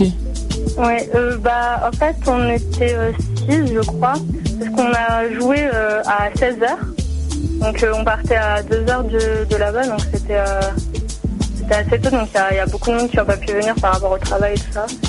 Donc euh, euh, c'était plutôt difficile au niveau physique par rapport au nombre de joueuses et, pas beaucoup de remplacements, tout ça, donc c'était plutôt difficile de ce, de ce niveau-là, mais on a quand même fait un assez bon match dans l'ensemble. Oui, oui, puisque quand même, bon, c'est c'est moins, c'est pas c'est pas le même écart que 100, 109 à, 28 quand même. Ça commence à, il y a des progrès. Oh, et l'autre qui trache derrière. Euh, non, arrête, tu ne traches pas. Il y, a, du progrès justement. Quels sont un peu les, les, objectifs pour la suite de la saison? Parce que vous commencez quand même à, à faire des résultats un peu plus probants. Hum, bah, on espère bien gagner euh, le prochain match et euh, du moins quand on joue contre des équipes fortes, réduire l'écart. Par exemple, quand on va jouer pour la prochaine fois contre Annecy ne pas se prendre 100 points, quoi. Donc euh, on est assez motivé de ce côté-là à, bien essayer de, ne pas euh, baisser trop par rapport à ça. D'accord, très bien. Et eh bien donc euh, merci pour ta participation. Donc on rappelle Marion Stabile, Elière de l'équipe de l'Amical Like et Chirol, donc l'équipe cadette région. Donc voilà, on va essayer d'instaurer un nouveau principe dans cette partie basket Grenoble. On va essayer d'appeler plein de gens de tous différents clubs, de tous niveaux confondus. Donc si vous si vous êtes volontaire, n'hésitez pas à nous envoyer un email. Hein. Même si vous êtes, euh, si vous avez, si vous n'êtes pas majeur, si vous avez euh, en dessous de 10 ans, vous pouvez passer avec votre papa, il n'y a pas de problème. Nous, on va, on va explorer tous les niveaux. Euh, donc là, c'était 4D, mais pourquoi pas bah, Baby basket, Ménime ou Poussin. Il n'y a pas de vétéran aussi, vétéran. Vétéran, exactement. Si, si, vous êtes dans la force de l'âge, vous pouvez passer dans bowling. Seul, seul on va dire quand même, ah, j'ai perdu le mot là. Caractéristique. Voilà, il faut quand même être dans la région grenobloise, sinon vous pouvez pas être dans la partie basket grenoblois. Faut pas tricher. Hein. Ouais, voilà, c'est logique. En tout cas, voilà, Marion, on te remercie encore une fois de ta participation. On le rappelle que tu joues à l'Amical Lake et Chirol en cadette région. Et puis, euh, continue d'écouter Bolin, surtout c'est important. Marie, ouais, bah, pas de problème. ok. Bon, bah, bonne soirée. Et nous, on enchaîne donc avec le dernier son de l'émission, toujours un son de Wayman Teasdale, donc l'ancien joueur NBA reconverti dans le jazz, donc bassiste de jazz. C'est un son qui s'appelle Théo. Ouais, un son qui s'appelle euh, euh, Coming Home. Voilà, tout à fait. Avant d'accueillir donc Thibaut de Longeville, réalisateur du dernier documentaire du Quai 54. On rappelle le Quai 54, le plus gros tournoi, le tournoi le plus massif au niveau européen, niveau streetball. Donc on l'accueillera tout à l'heure. On parlera avec lui de de tous les projets qu'il a déjà réalisés, sneakers, le culte de la basket, tout ça. On va parler du son projet actuel et aussi de ses projets à venir. Voilà, le but c'est vraiment de vous faire découvrir cette personne et toutes ses activités, c'est cette personne multifacette, j'ai envie de dire. Exactement, un touche, à tout, j'ai envie de dire aussi. Moi, je suis vraiment impatient parce que je vois là sur ma console qu'il y a un nouveau jingle qui a été préparé spécialement pour son pour son arrivée, donc j'ai hâte de l'écouter. Je l'ai pas encore entendu. Justement, c'est ce que j'allais dire. Moi, je trouve très bien ce principe puisque euh, bon, sans vouloir me, vanter, c'est moi qui suis en contact avec la personne qui, fait les jingles et donc euh, je les donne à Rina ensuite. Et alors, il ne les connaît pas du tout, donc c'est quelque chose d'assez impressionnant quand quand quand il connaît juste le jingle, quand il entend ça. Alors moi je sais qu'il y a des gens qui écoutent l'émission et qui attendent en particulier le jingle, qui attendent le moment d'une jingle. Les gens ils sont derrière leur poste, ils veulent le jingle. Donc surtout ne bougez pas, c'est après le son euh, de Wayman Tisdale.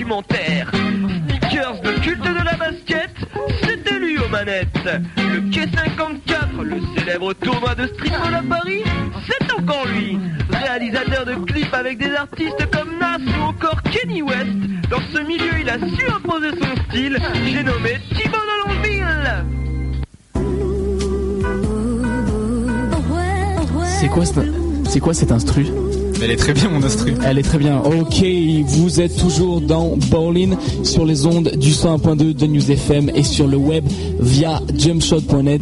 Toujours Théo et Rina Anthony pour la partie interview de l'émission. On est cette semaine en live avec Thibaut de Longeville. Est-ce qu'il est là, Thibaut? Salut, salut. Comment ça va, Thibaut? Bah écoute, très bien. Très bien, très bien. Alors, euh, donc, on a, je vous le rappelle, Thibaut de Longeville. Est-ce que, euh, bah, tout d'abord, est-ce que tu peux t'introduire pour les auditeurs qui ne te connaîtraient pas du tout, là? Et ben, j'ai entendu un super, un incroyable lancement.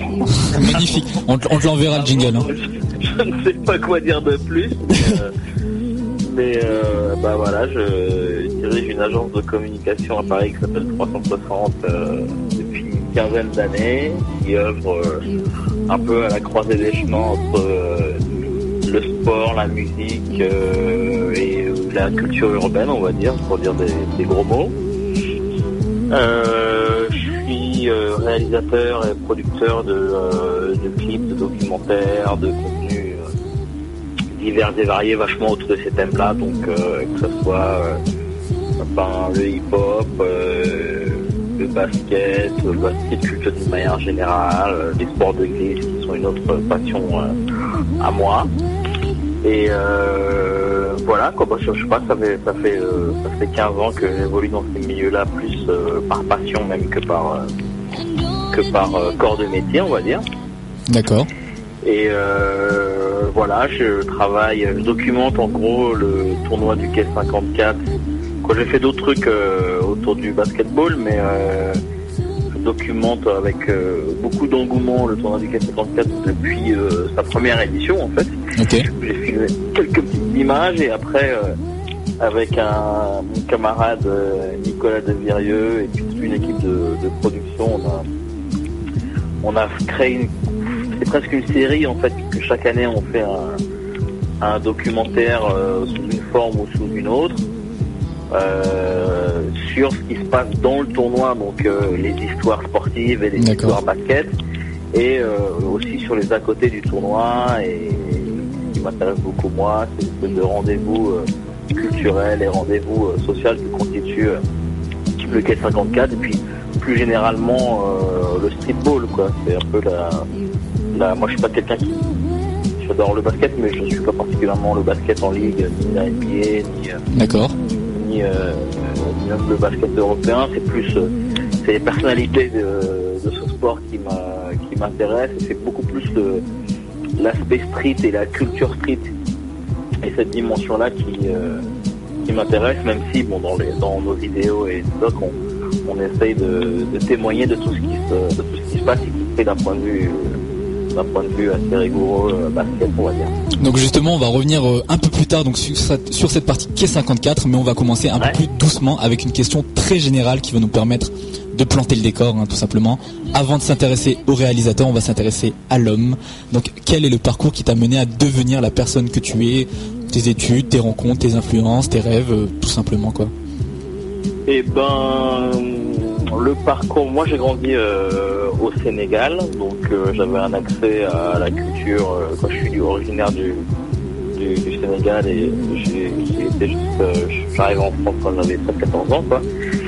Et donc, je veux dire que c'est un- une constituante importante dans la manière dont moi j'ai accédé à ces métiers-là et à, ce que je fais aujourd'hui, parce que ben, on a un accès à l'information euh, il faut imaginer euh, l'accès à l'information qu'on a euh, en province, en France, euh, ben, il est euh, 100 fois plus important que l'accès à l'information qu'on avait au Sénégal quand moi j'avais j'avais 13-14 ans, donc pour moi, mon grand frère et puis les, passionnés de, de hip-hop, de basketball et de ces trucs-là qu'on était. on a appris à quelque part à être très euh, très très euh, gourmand en information, de sauter sur le moindre truc qu'on pouvait voir, une photo, un magazine, un petit bout de vidéo. Euh, le moindre truc. Et la moindre chose qui pouvait nous, relier à, des trucs que, qui, nous est vibré. Et donc moi j'ai accédé en fait bah, tous ces trucs-là par vraiment mon moteur numéro un, c'était la passion et c'est le fait quelque part d'avoir été euh, à l'écart qui m'a donné un espèce d'appétit de, bah, de vouloir euh, documenter un maximum, de vouloir en connaître plus, de vouloir avoir lu tous les livres, de pouvoir avoir vu tous les films, posséder tous les albums, qui est un espèce de, de, je sais pas, de boulimie, euh, boulimie culturelle, on va dire, qui, qui a alimenté mon parcours, parce qu'en fait, quand je suis arrivé en France, pas très longtemps après mon arrivée en France, j'ai commencé à écrire euh, dans un magazine. Qui était Qui était un magazine qui s'appelle No Way, c'est un magazine de, skateboard en fait. D'accord. Euh, euh, le sport que moi je faisais à l'époque. Et bon, j'écrivais surtout des choses qui étaient plus vastes, qui parlaient déjà de street culture, on va dire grossièrement. ça parlait autant de, de, de rap, ce qui à l'époque dans un magazine de skateboard, c'était pas très très, pas tout à fait le délire, que ça parlait de graffiti, de, de, comics, de toutes les choses qui constituaient la culture en fait de ce, de ce sport-là. Je parlais déjà de streetball d'ailleurs, alors que c'était vraiment euh, pour dire que moi le terrain de espèce de terrain de croisement tout ça c'est vraiment on va dire entre guillemets la rue quoi où euh, où euh, ben, tous ces trucs là se, rencontrent que ce soit le skate soit le basket de rue que ce soit la culture hip-hop soit le graffiti il y a des espèces de, il y a toujours des ponts qui existent euh, entre toutes ces disciplines-là, même si c'est des fois des gens très différents qui le font. Moi, j'ai eu la chance d'évoluer euh, et de rencontrer plein de gens qui, qui sont avérés être un peu des meneurs de toutes ces, cultures underground, on va dire. Et, et donc, voilà, on va dire que la base pour faire court de mon de mon parcours de professionnel et de mon éducation professionnelle, c'est vraiment l'écriture et le journalisme, euh, qui m'a permis d'accéder à plein d'autres métiers et plus globalement les métiers de la communication que j'ai pratiqué après, parce que pas très longtemps après avoir euh, commencé à écrire dans les magazines, euh, j'ai commencé à travailler avec des marques sur la communication des 15-25 ans, comment toucher les gens dans telle cible, les passionnés de tel truc avec 360, on a été un peu la première agence euh, en France et puis après à l'échelle pan-européenne euh, qui travaillait sur ces territoires-là et qui, euh, avec des annonceurs qui savaient pas trop quelle était la chose la plus pertinente à faire pour pour convaincre ben, des gens de mon âge de s'intéresser à leurs choses, à leurs produits, à leurs services, etc. Et donc, ben voilà, j'ai créé une société un peu pluridisciplinaire en, 1995 où il y avait des photographes, des graphistes, des réalisateurs de, clips et d'images, euh, euh, des producteurs de musique. On y avait autant beaucoup de gens euh, assez jeunes et assez et, assez motivés pour amener des choses nouvelles dans le paysage culturel, audiovisuel français. Et on a fait vraiment des choses très diverses et variées. Donc bon, je vais pas les les, les énumérer, mais on a beaucoup travaillé au développement déjà du, rap et euh, des labels de rap euh, en France. Je crois qu'on a dû travailler avec à peu près tous les labels de rap indépendants euh, et les labels et les, majors sur le développement des gros catalogues de, rap et de musique urbaine en national et en international. Donc on a on a travaillé vraiment avec toute une équipe, hein, mais on a travaillé vraiment au, au développement des des carrières d'artistes comme, euh, je sais pas, le Central Arsenic, euh, la Family, euh, le, label Première Classe, beaucoup d'artistes du Spectral, les Necks Marron, Oxmo Puccino. On a fait beaucoup de ça en tout cas, quoi. Vraiment, c'était encore un truc où c'était plus générationnel et par passion parce qu'on aimait beaucoup les gars, ces gars-là et, ce qui ce qui représentaient. Et, donc, on a fait beaucoup de ça et en même temps, on a toujours travaillé mon équipe à cette époque-là, c'était euh, le graphiste artiste Mode Tout, un graphiste qui s'appelle euh, Alex Wise. J'ai eu beaucoup de gens euh, qui ont travaillé avec moi ou chez moi, euh, qui après euh, ont rejoint des labels de musique ou euh, des grosses prods de, clips ou de cinéma, etc. On a eu, un, travail un peu euh, formateur euh, peut-être je dirais de de, euh, plateforme qui est euh, un peu ce que 360 a toujours été entre ben, l'univers des marques, l'univers des médias, l'univers des maisons de disques, en gros euh, en gros on va dire les entreprises commerciales qui ou diffusent ou exploitent des éléments des cultures dont nous on est issus et euh, donc on a toujours été une plateforme entre ces boîtes-là, quoi, je sais pas, Nike, Coca-Cola, l'équipe, euh, euh, Virgin, Universal et ce genre de société. On a voulu être un relais entre bah, ces gens-là et les passionnés comme nous, les grands, euh, avec toujours la croyance que bah, s'il s'agit de parler de basket, ça devrait être gars les plus passionnés de basket qui s'expriment, et s'il s'agit de hip-hop pareil, etc., etc. Quoi. Et euh, bah, finalement, enfin, moi, je suis hyper, euh, enfin, je, je raconte ça parce que c'est un truc, que c'est un espèce de, de euh, colonne vertébrale entre toutes les activités que j'ai pu mener, parce que j'en ai eu des nombreuses, mais ça a toujours été avec un peu plus de 15 ans de pratique maintenant, ce qui me semble fou quand, j'y réfléchis, mais avec un peu plus de Un 15 ans de ancien, quoi. maintenant, voilà.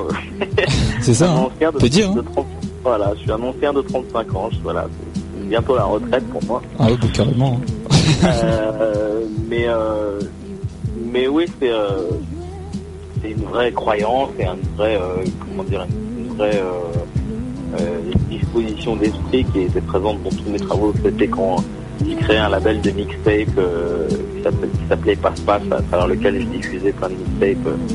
C'était le premier premier label de mixtape en fait quoi, à diffuser des mixtapes de DJ américains, à produire des mixtapes euh, de, rap français ou avec des DJ français sur des thématiques euh, de, pointu, hip-hop. Voilà, on a, lancé ça en même temps que on a créé 360 euh, en 1995 et, quelque part, euh, bah, cet esprit-là, c'est toujours dans son évolution ce que ça se retrouve dans ce que j'ai fait aujourd'hui. Quand même, le fait de passer à, à produire des documentaires ou réaliser des documentaires ou faire de l'image, euh, ça a toujours été dans l'idée de, de témoigner euh, des choses euh, bah, qui nous passionnaient quoi, et qui nous semblaient assez exceptionnelles pour être, pour être remarquées, pour être exposées ou faire partager à des publics plus larges, on va dire. Ok, et donc euh, je pense qu'on a eu une large page de la vie de, de Thibaut de Longeville là, donc euh, on va. On n'avait même pas besoin de poser des questions, on alors, était là, on alors, écoutait. alors euh, bon, en fait là, si tu veux Thibaut, tu nous as grillé toutes nos questions. Parce qu'en fait, le truc, on avait prévu une, liste, J'aurais mais dû vous dire avant, je suis, je suis horriblement loquace, donc... euh, et puis nous en plus, on, on est timide, on n'ose pas couper les gens, tu vois, donc on écoutait, on écoutait, on se dit. Non mais non mais c'est Et on attendait, tu sais, on disait, ah là, il a arrêté sa phase, j'y vais, et puis bam, ça repartait, donc bon, bah, c'est pas grave. non, hein. mais c'est bon, on a on n'a pas eu besoin de poser de questions. Ouais, on a en- eu- en on même a temps, t'as- répondu à tout, hein. Ouais, T'as répondu à tout. Non, on va quand même euh, te poser quelques questions, en particulier notamment sur le sur le quai 54 et sur la dernière édition euh, en date, à savoir la sixième. Euh, donc euh, c'est euh, c'est quelque chose de nouveau. Avant c'était Nicolas Duverieux surtout qui était à la réalisation.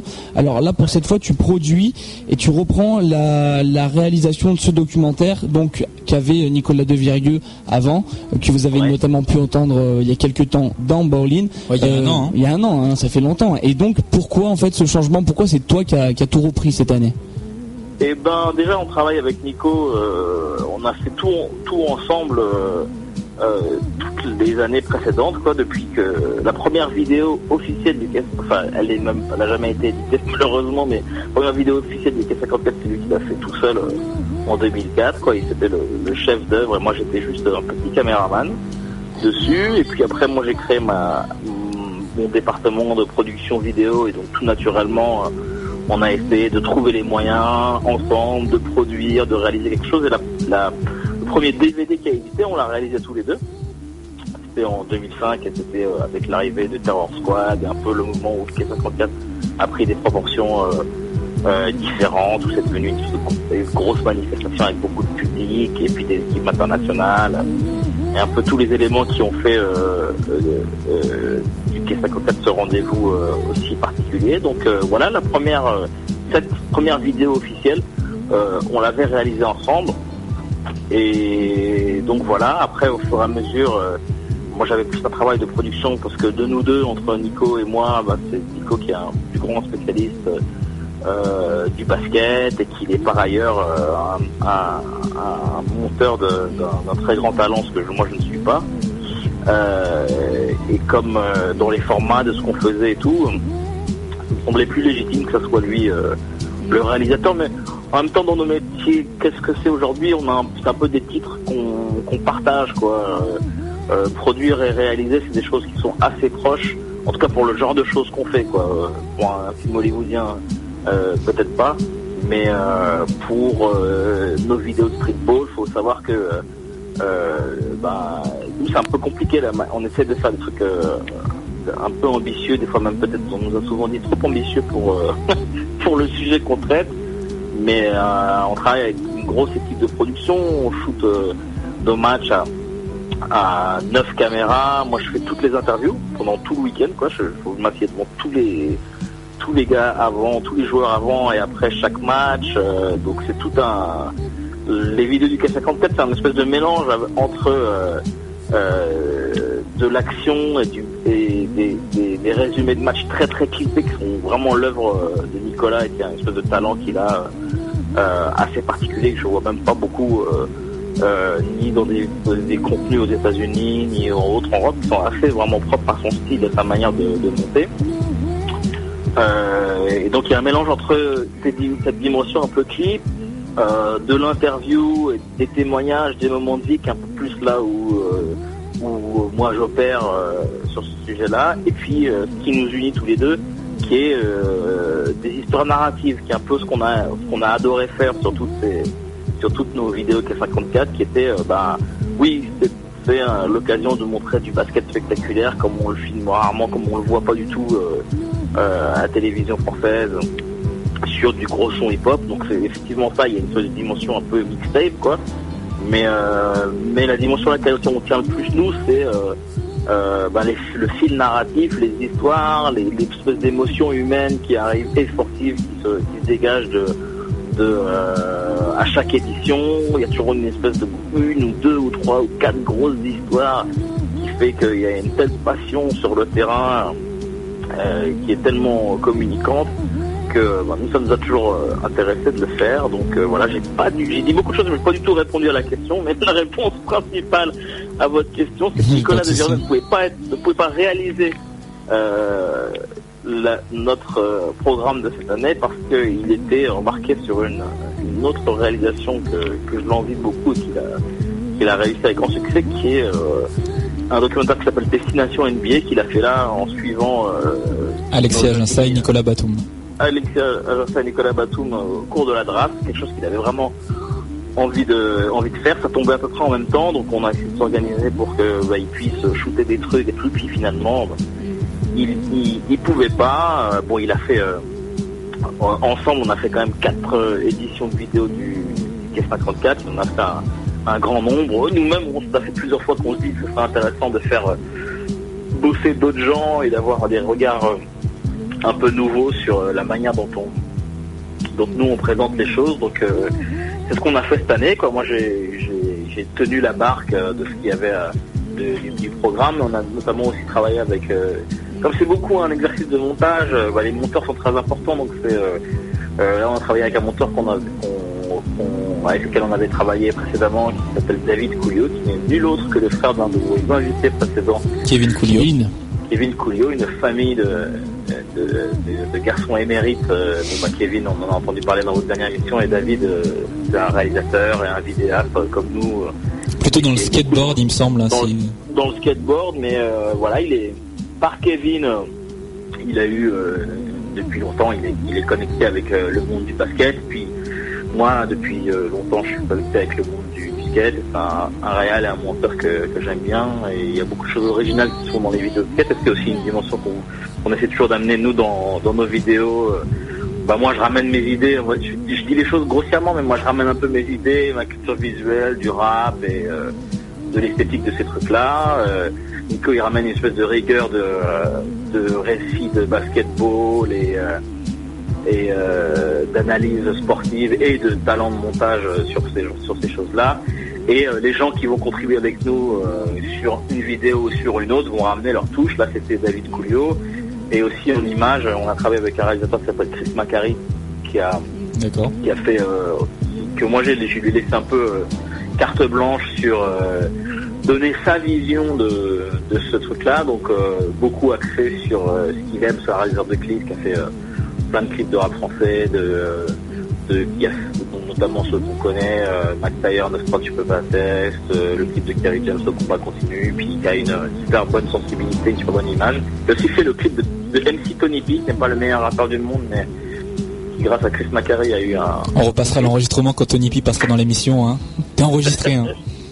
Non, mais je- c'est par ailleurs un garçon qu'on connaît bien, mais euh, oui, il- je pense qu'il ça lui, ça lui, je pense qu'il est déjà au courant, mais de toute façon, ça lui ferait pas de mal d'entendre que qu'il n'est pas le meilleur rappeur du monde. Je pense qu'il doit être au, au courant de ça. Oui. Peut-être que, peut-être que si on abuse en disant qu'il est super mauvais, là pour le coup, il pourrait l'entendre et ça pourrait lui faire du bien aussi. Mais euh, blague à part, euh, non, bah voilà, c'est pour dire que euh, c'est un travail d'équipe en fait, les vidéos du K54, donc il faut toujours qu'on mette un nom dessus. Là, il y avait du monde, hein. il y avait euh, David Coulio, Chris Macari, qui eux-mêmes sont des réals et des monteurs et trucs.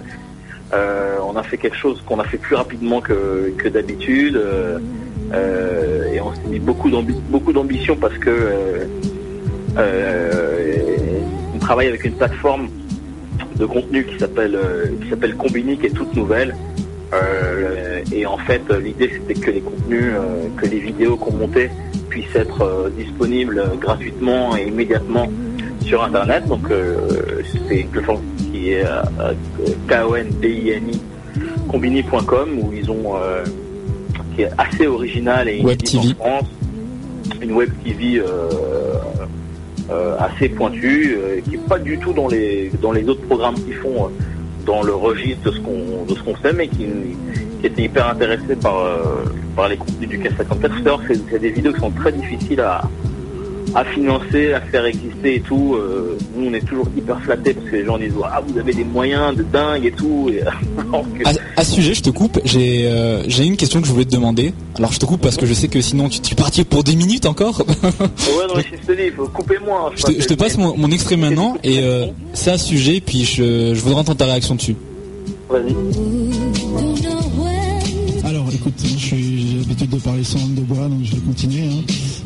Euh, donc, en fait, Nike parraine ce tournoi euh, depuis euh, depuis trois ans maintenant.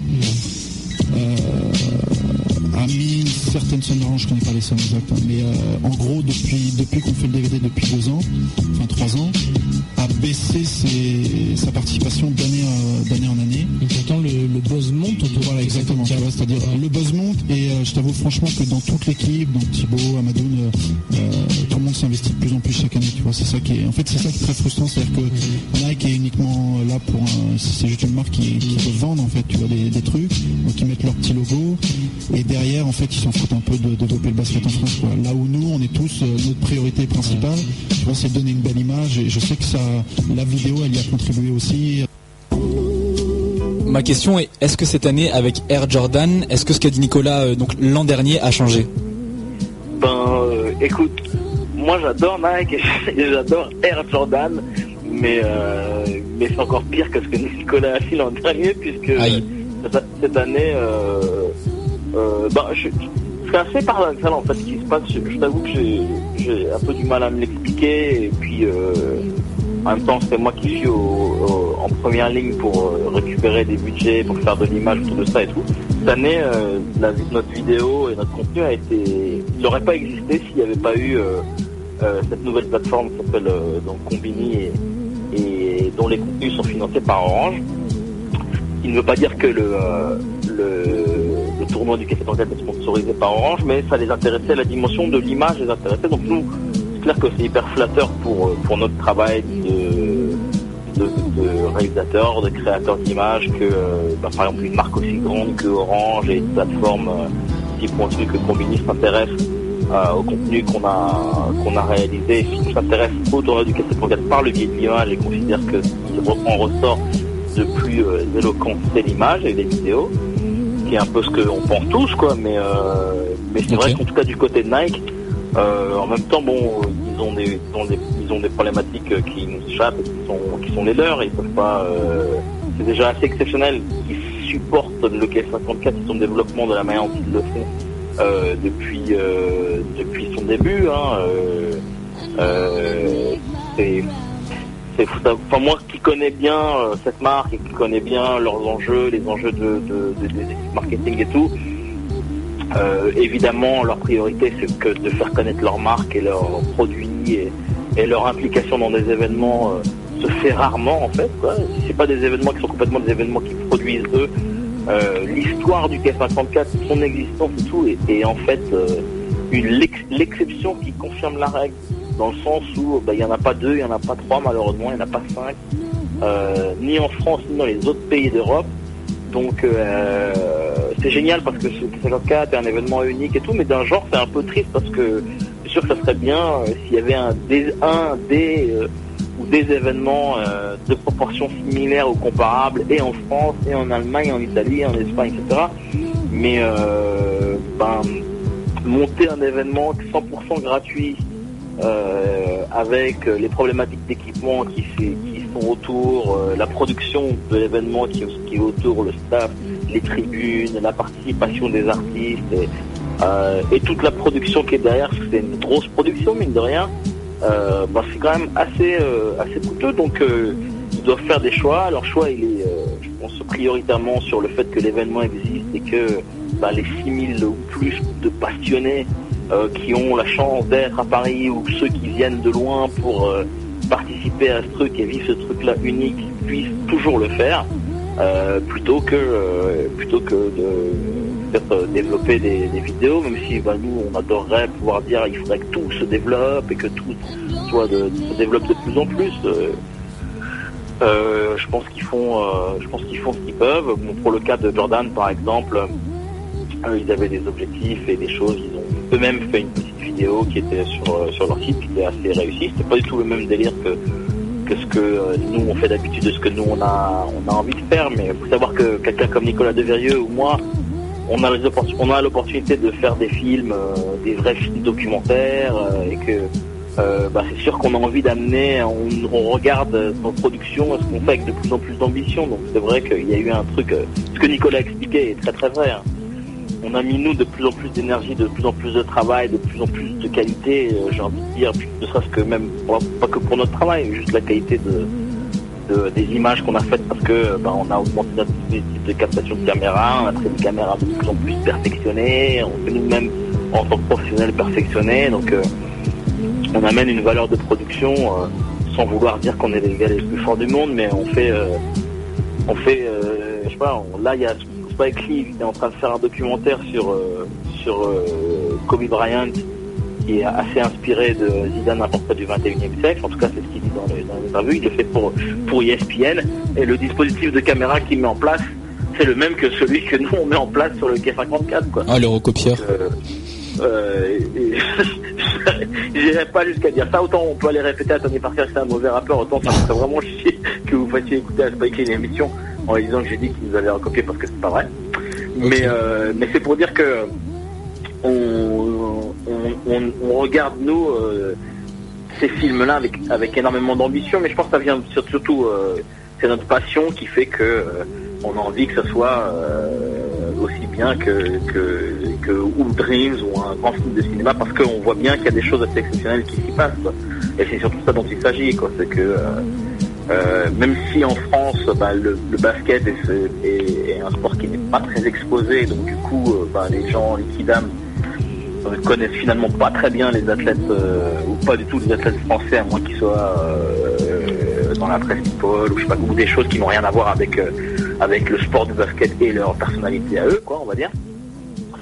Et, et ben quelque part, c'est sûr que nous, on se rend compte que un an après le truc, on a le son de cloche régulier, que ce soit par les joueurs, euh, les fédérations, les blogs, plein de gens avec lesquels moi j'ai pas du tout l'habitude d'avoir les contacts, mais je suis, c'est vrai que moi je suis perplexe quand j'entends la Fédération française de basket qui dit que une des plus grandes fenêtres d'exposition ou la, seule entreprise euh, euh, réussie et pérenne dans le basket français aujourd'hui, c'est le K54. Je me dis, Seigneur Dieu, heureusement que ça existe, quoi. Ils ont dit ça euh, Bah écoute, euh, non seulement, d'abord je l'ai entendu dire, je ne l'ai pas cru. Après, quand ils l'ont dit de vive voix en face de moi, j'étais obligé de le croire. Dis, ah, bah, Ah, c'est donc, impressionnant quand même. de- je me suis dit, ah, ben, notre tournoi de streetball qu'on fait bon an, mal an euh, au niveau de l'organisation et au niveau de ses ambitions, euh, bah, mine de rien, il sert quand même à, il sert quand même euh, à quelque chose en dehors de nous faire plaisir et de nous faire nous retrouver euh, entre, euh, entre gens dans le même délire.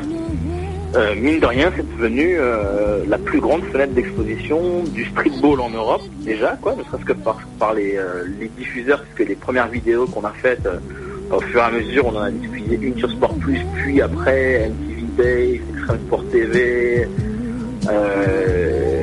Canal Plus Horizon et de, de nombreuses antennes en Europe, à l'international. La vidéo que Nico a fait l'année dernière en réalisation, on l'a diffusée aux États-Unis sur BET, donc euh, c'est 80 millions de téléspectateurs. Donc tu peux imaginer la différence de proportion entre diffuser un DVD sous le manteau ou via, euh, Reverse euh, et passer en prime time quatre fois de suite euh, par intervalle sur euh, la chaîne la plus importante du groupe MTV euh, aux États-Unis. Il faut savoir que BET c'est le premier programme, la vidéo du K54 c'est le premier programme qu'ils ont diffusé dans une langue étrangère, vu que ça parle euh, évidemment majoritairement français dedans. Le directeur du programme il m'a dit je n'ai jamais diffusé un programme avec des sous-titres en anglais, ça ne nous arrive pas quand on diffuse que des trucs américains. Donc euh, bah nous c'est une espèce de se dit mais c'est exceptionnel, c'est un truc de dingue, il faut, faire ça tout le temps et chaque année. Il faut qu'on arrive à, le faire, mais mais malgré toutes ces avancées, c'est toujours difficile de, de financer, de trouver le financement pour faire ces, ces, vidéos, en tout cas avec les exigences qu'on a. Donc euh, bah, peut-être que demain, euh, si on continue de les faire, on, les fera avec euh, des caméscopes et, juste à deux, juste Nico et moi, en montage sur iMovie. Et, et comme ça, on pourra continuer de partager notre passion avec, avec les gens que ça intéresse. Mais mais voilà, en tout cas, je, je, ce que Nicolas Desverriers disait est, vrai, mais, ça, mais, ça- mais quelque part, ça ne devrait pas nous empêcher de, d'avancer, quoi. Ok, et ben alors Thibaut, avant de, de passer à la, à la dernière question, on va dire de de l'interview, euh, est-ce que comment dire ton record d'apnée était de combien de temps jusqu'à maintenant? Écoute, euh, Parce que là, alors normalement, on aurait dû te poser une trentaine de questions. Ah, non, mais là, il y a un record du monde à faire. là, et il y a record du monde à faire hein, parce que là on va te mettre dans le palmarès euh, de l'émission et tu peux le mettre dans ton CV parce que on a des je crois qu'on a un temps de parole de 8 minutes sur la question de Nicolas Devirier ou à peu près. Mais, euh, mais en tout cas, tu as répondu à quasiment toutes nos attentes, euh, enfin même à toutes nos attentes. Nous, on va surtout demander, alors euh, les, euh, désolé les garçons, hein, ah non mais il n'y a, y a pas de, y a pas de souci. De toute façon, si on est invité, invité au quai 54 gratos cet été, il n'y a pas de problème. hein. Non, en même temps, c'est gratuit, donc Ouais, euh, mais je sais bon, pas ce que tu veux avoir est- gratos, mais, Non mais si on a peut-être les sandwichs, il y a moyen, des sandwichs gratos et puis des saps gratos aussi, il n'y a pas de problème. Mais euh, donc on va finir avec- rapidement. Le garantis, mais, mais les- pour les sandwichs, je peux peut-être faire quelque chose des slaps, euh, c'est autre chose encore. Ok, mais on essayera de gratter en tout cas.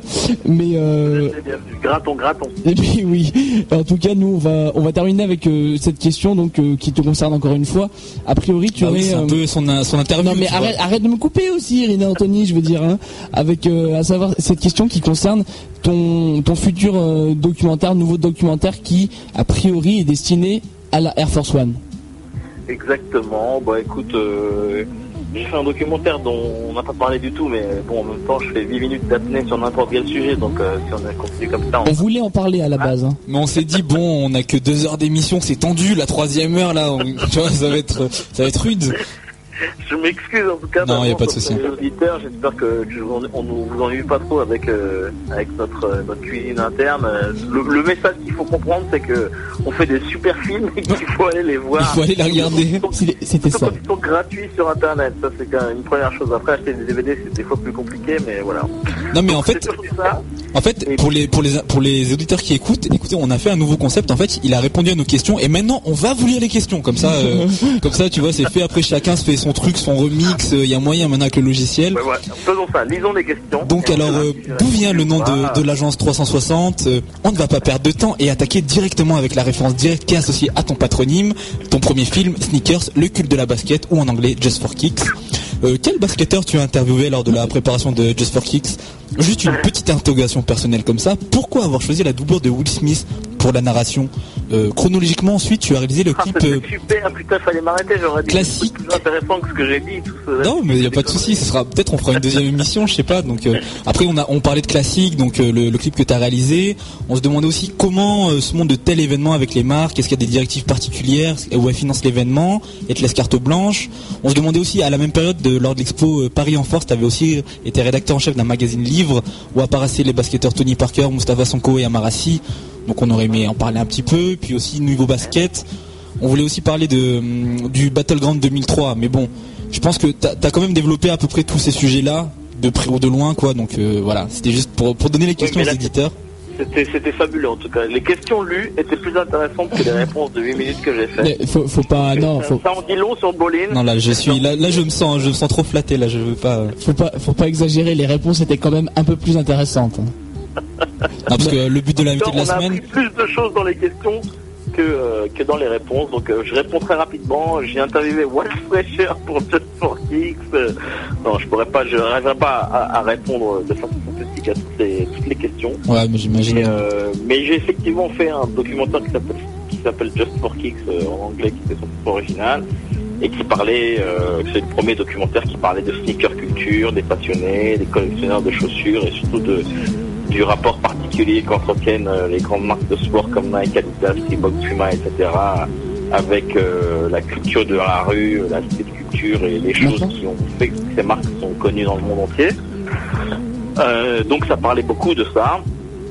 Et, euh, et donc j'ai bon, eu, la chance que ce film ait été en dehors de sa diffusion sur Canal Plus en France, en DVD distribuée à l'international et connu beaucoup de succès en festival, j'ai gagné des prix. le film- Toujours disponible en DVD d'ailleurs. hein. Moi je l'ai vu sur la Fnac récemment, donc euh, Voilà. Euh, et donc, euh, donc derrière, j'ai fait beaucoup de ça m'a ouvert beaucoup de portes et dans le basketball et dans le hip-hop et dans le cinéma indépendant new-yorkais. Enfin, c'était assez euh, assez fabuleux ce qui, ce qui a suivi la production de ce, qui était mon premier documentaire en tant que en tant que réalisateur.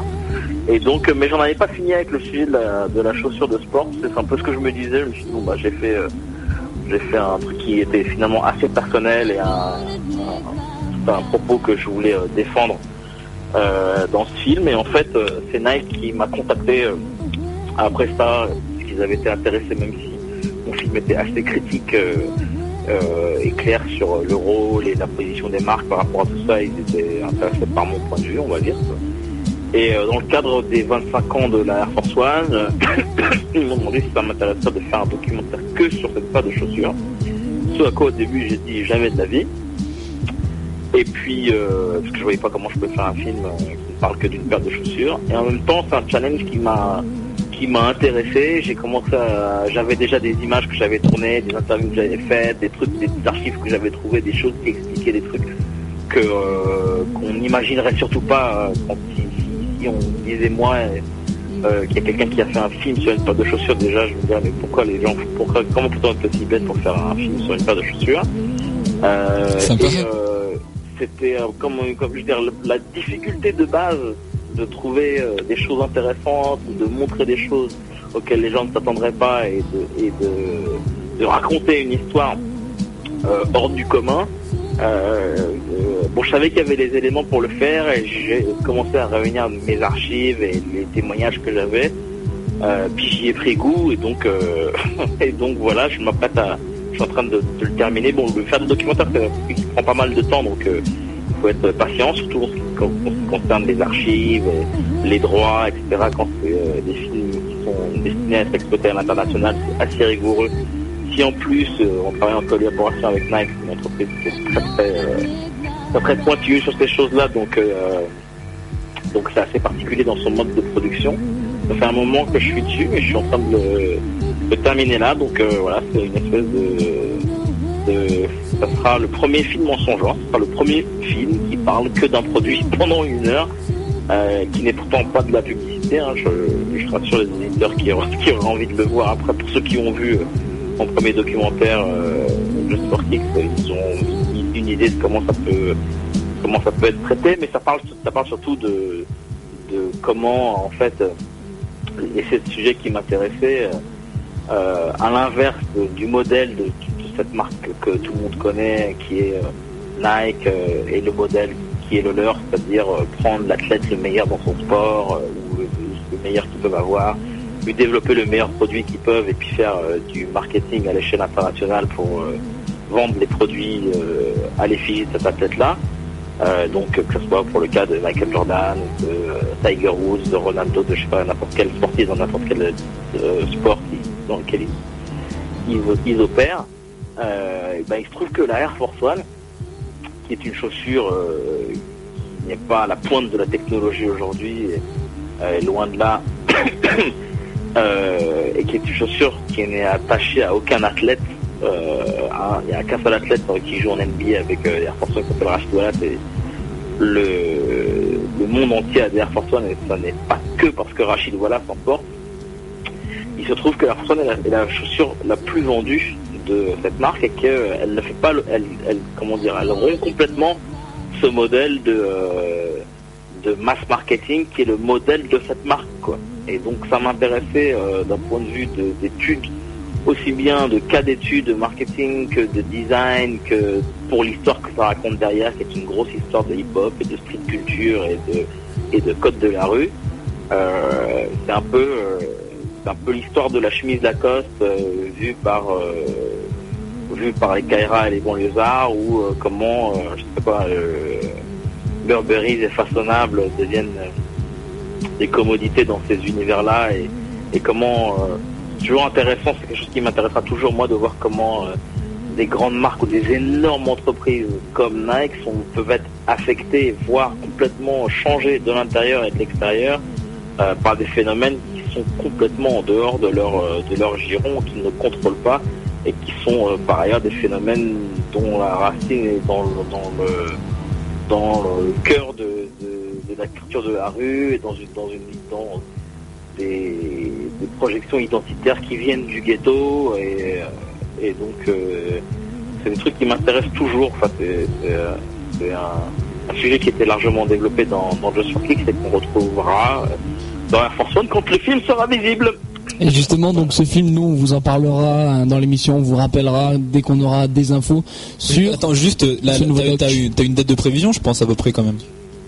Euh, je pense qu'il sera, il sera prêt au premier trimestre 2009, mais euh, je suis pas tout à fait sûr. Donc euh, je, je, ce sera euh, le premier trimestre ou le deuxième trimestre 2009, je pense. On vous tiendra au courant en tout cas.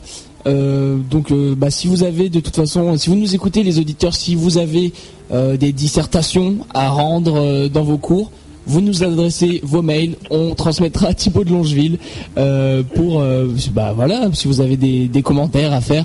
En tout cas, Thibaut, nous on va on va te remercier et te laisser le mot de la fin si tu as quelque chose à ajouter rapidement. hein, par contre, si tu veux dire n'importe quoi, c'est maintenant.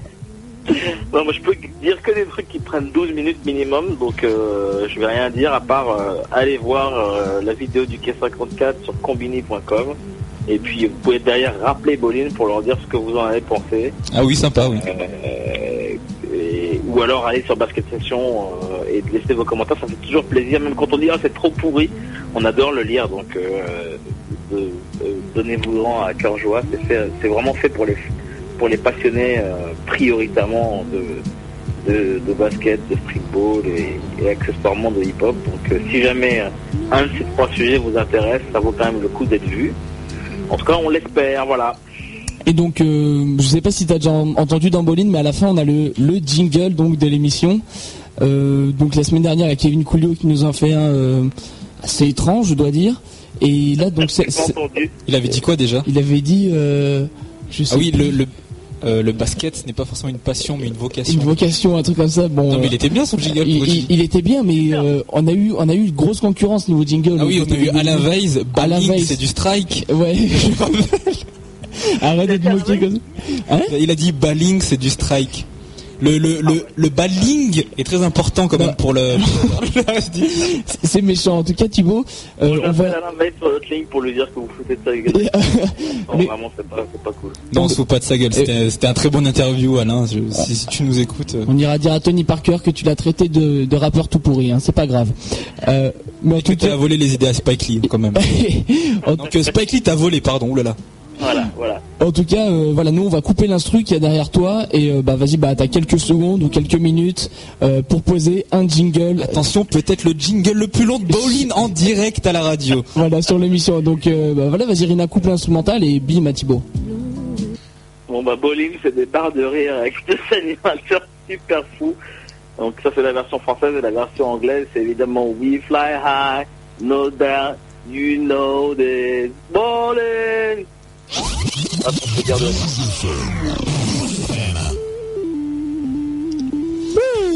Ah c'était frais hein. Ok, ok. pas version, mal, pas mal. ver- version américaine et tout, euh, pas mal. Ouais. Carré carré en tout Voilà. cas. Carré, carré, carré, carré. Ce qu'il faut. Voilà, en tout cas, euh, je crois qu'il est, il est plus que temps de rendre l'antenne. Mais en tout cas, euh, encore une fois, génial, euh, super interview avec euh, Thibaut de Longeville qui nous a bien détaillé toutes ses activités. Et puis donc ce projet à retenir la vidéo sur Air Force One. Ouais, pre- la premier basket. trimestre, deuxième Ouais. trimestre 2009. Ça et arriver actuellement, toujours la vidéo du K54 visible sur le site combini.com, la web TV. Et puis même sneakers encore dispo Oui, dans toujours les en DVD, tout à fait. ouais. ça marche. Donc donc euh, voilà, on va encore une fois te remercier Thibaut. Nous on Merci va à vous. hein. Eh pas de problème, on va se donner rendez-vous à la semaine prochaine, toujours sur les news de News FM et du 3W. Sur les ondes de News FM, t'as bugué là. J'ai dit quoi? Sur les news de News FM. Ouais, bah sur les ondes de News FM. Attends, mais j'ai trop rigolé, j'ai trop, j'ai trop parlé et tout, j'ai trop bugué. Donc sur les ondes de News FM, le 101.2 Yes. et le www.jumpshot.net. Donc ce sera lundi 8 décembre avec encore une fois un invité prestigieux, peut-être euh, peut-être Spike Lee ou Tony Parker, on sait pas trop. Mais voilà, en tout cas, rendez-vous lundi prochain. Et que ça pouvait être un duplex avec Spike Lee, Tony Parker et surtout Alain Weiss.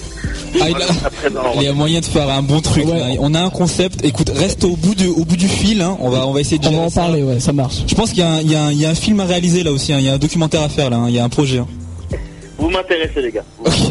C'est cool. En tout cas, voilà, nous on va conclure cette émission.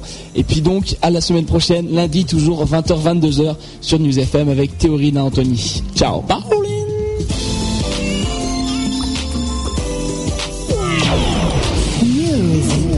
Pauline. News FM. News FM. Yeah, uh, M-I-R. Ok, uh.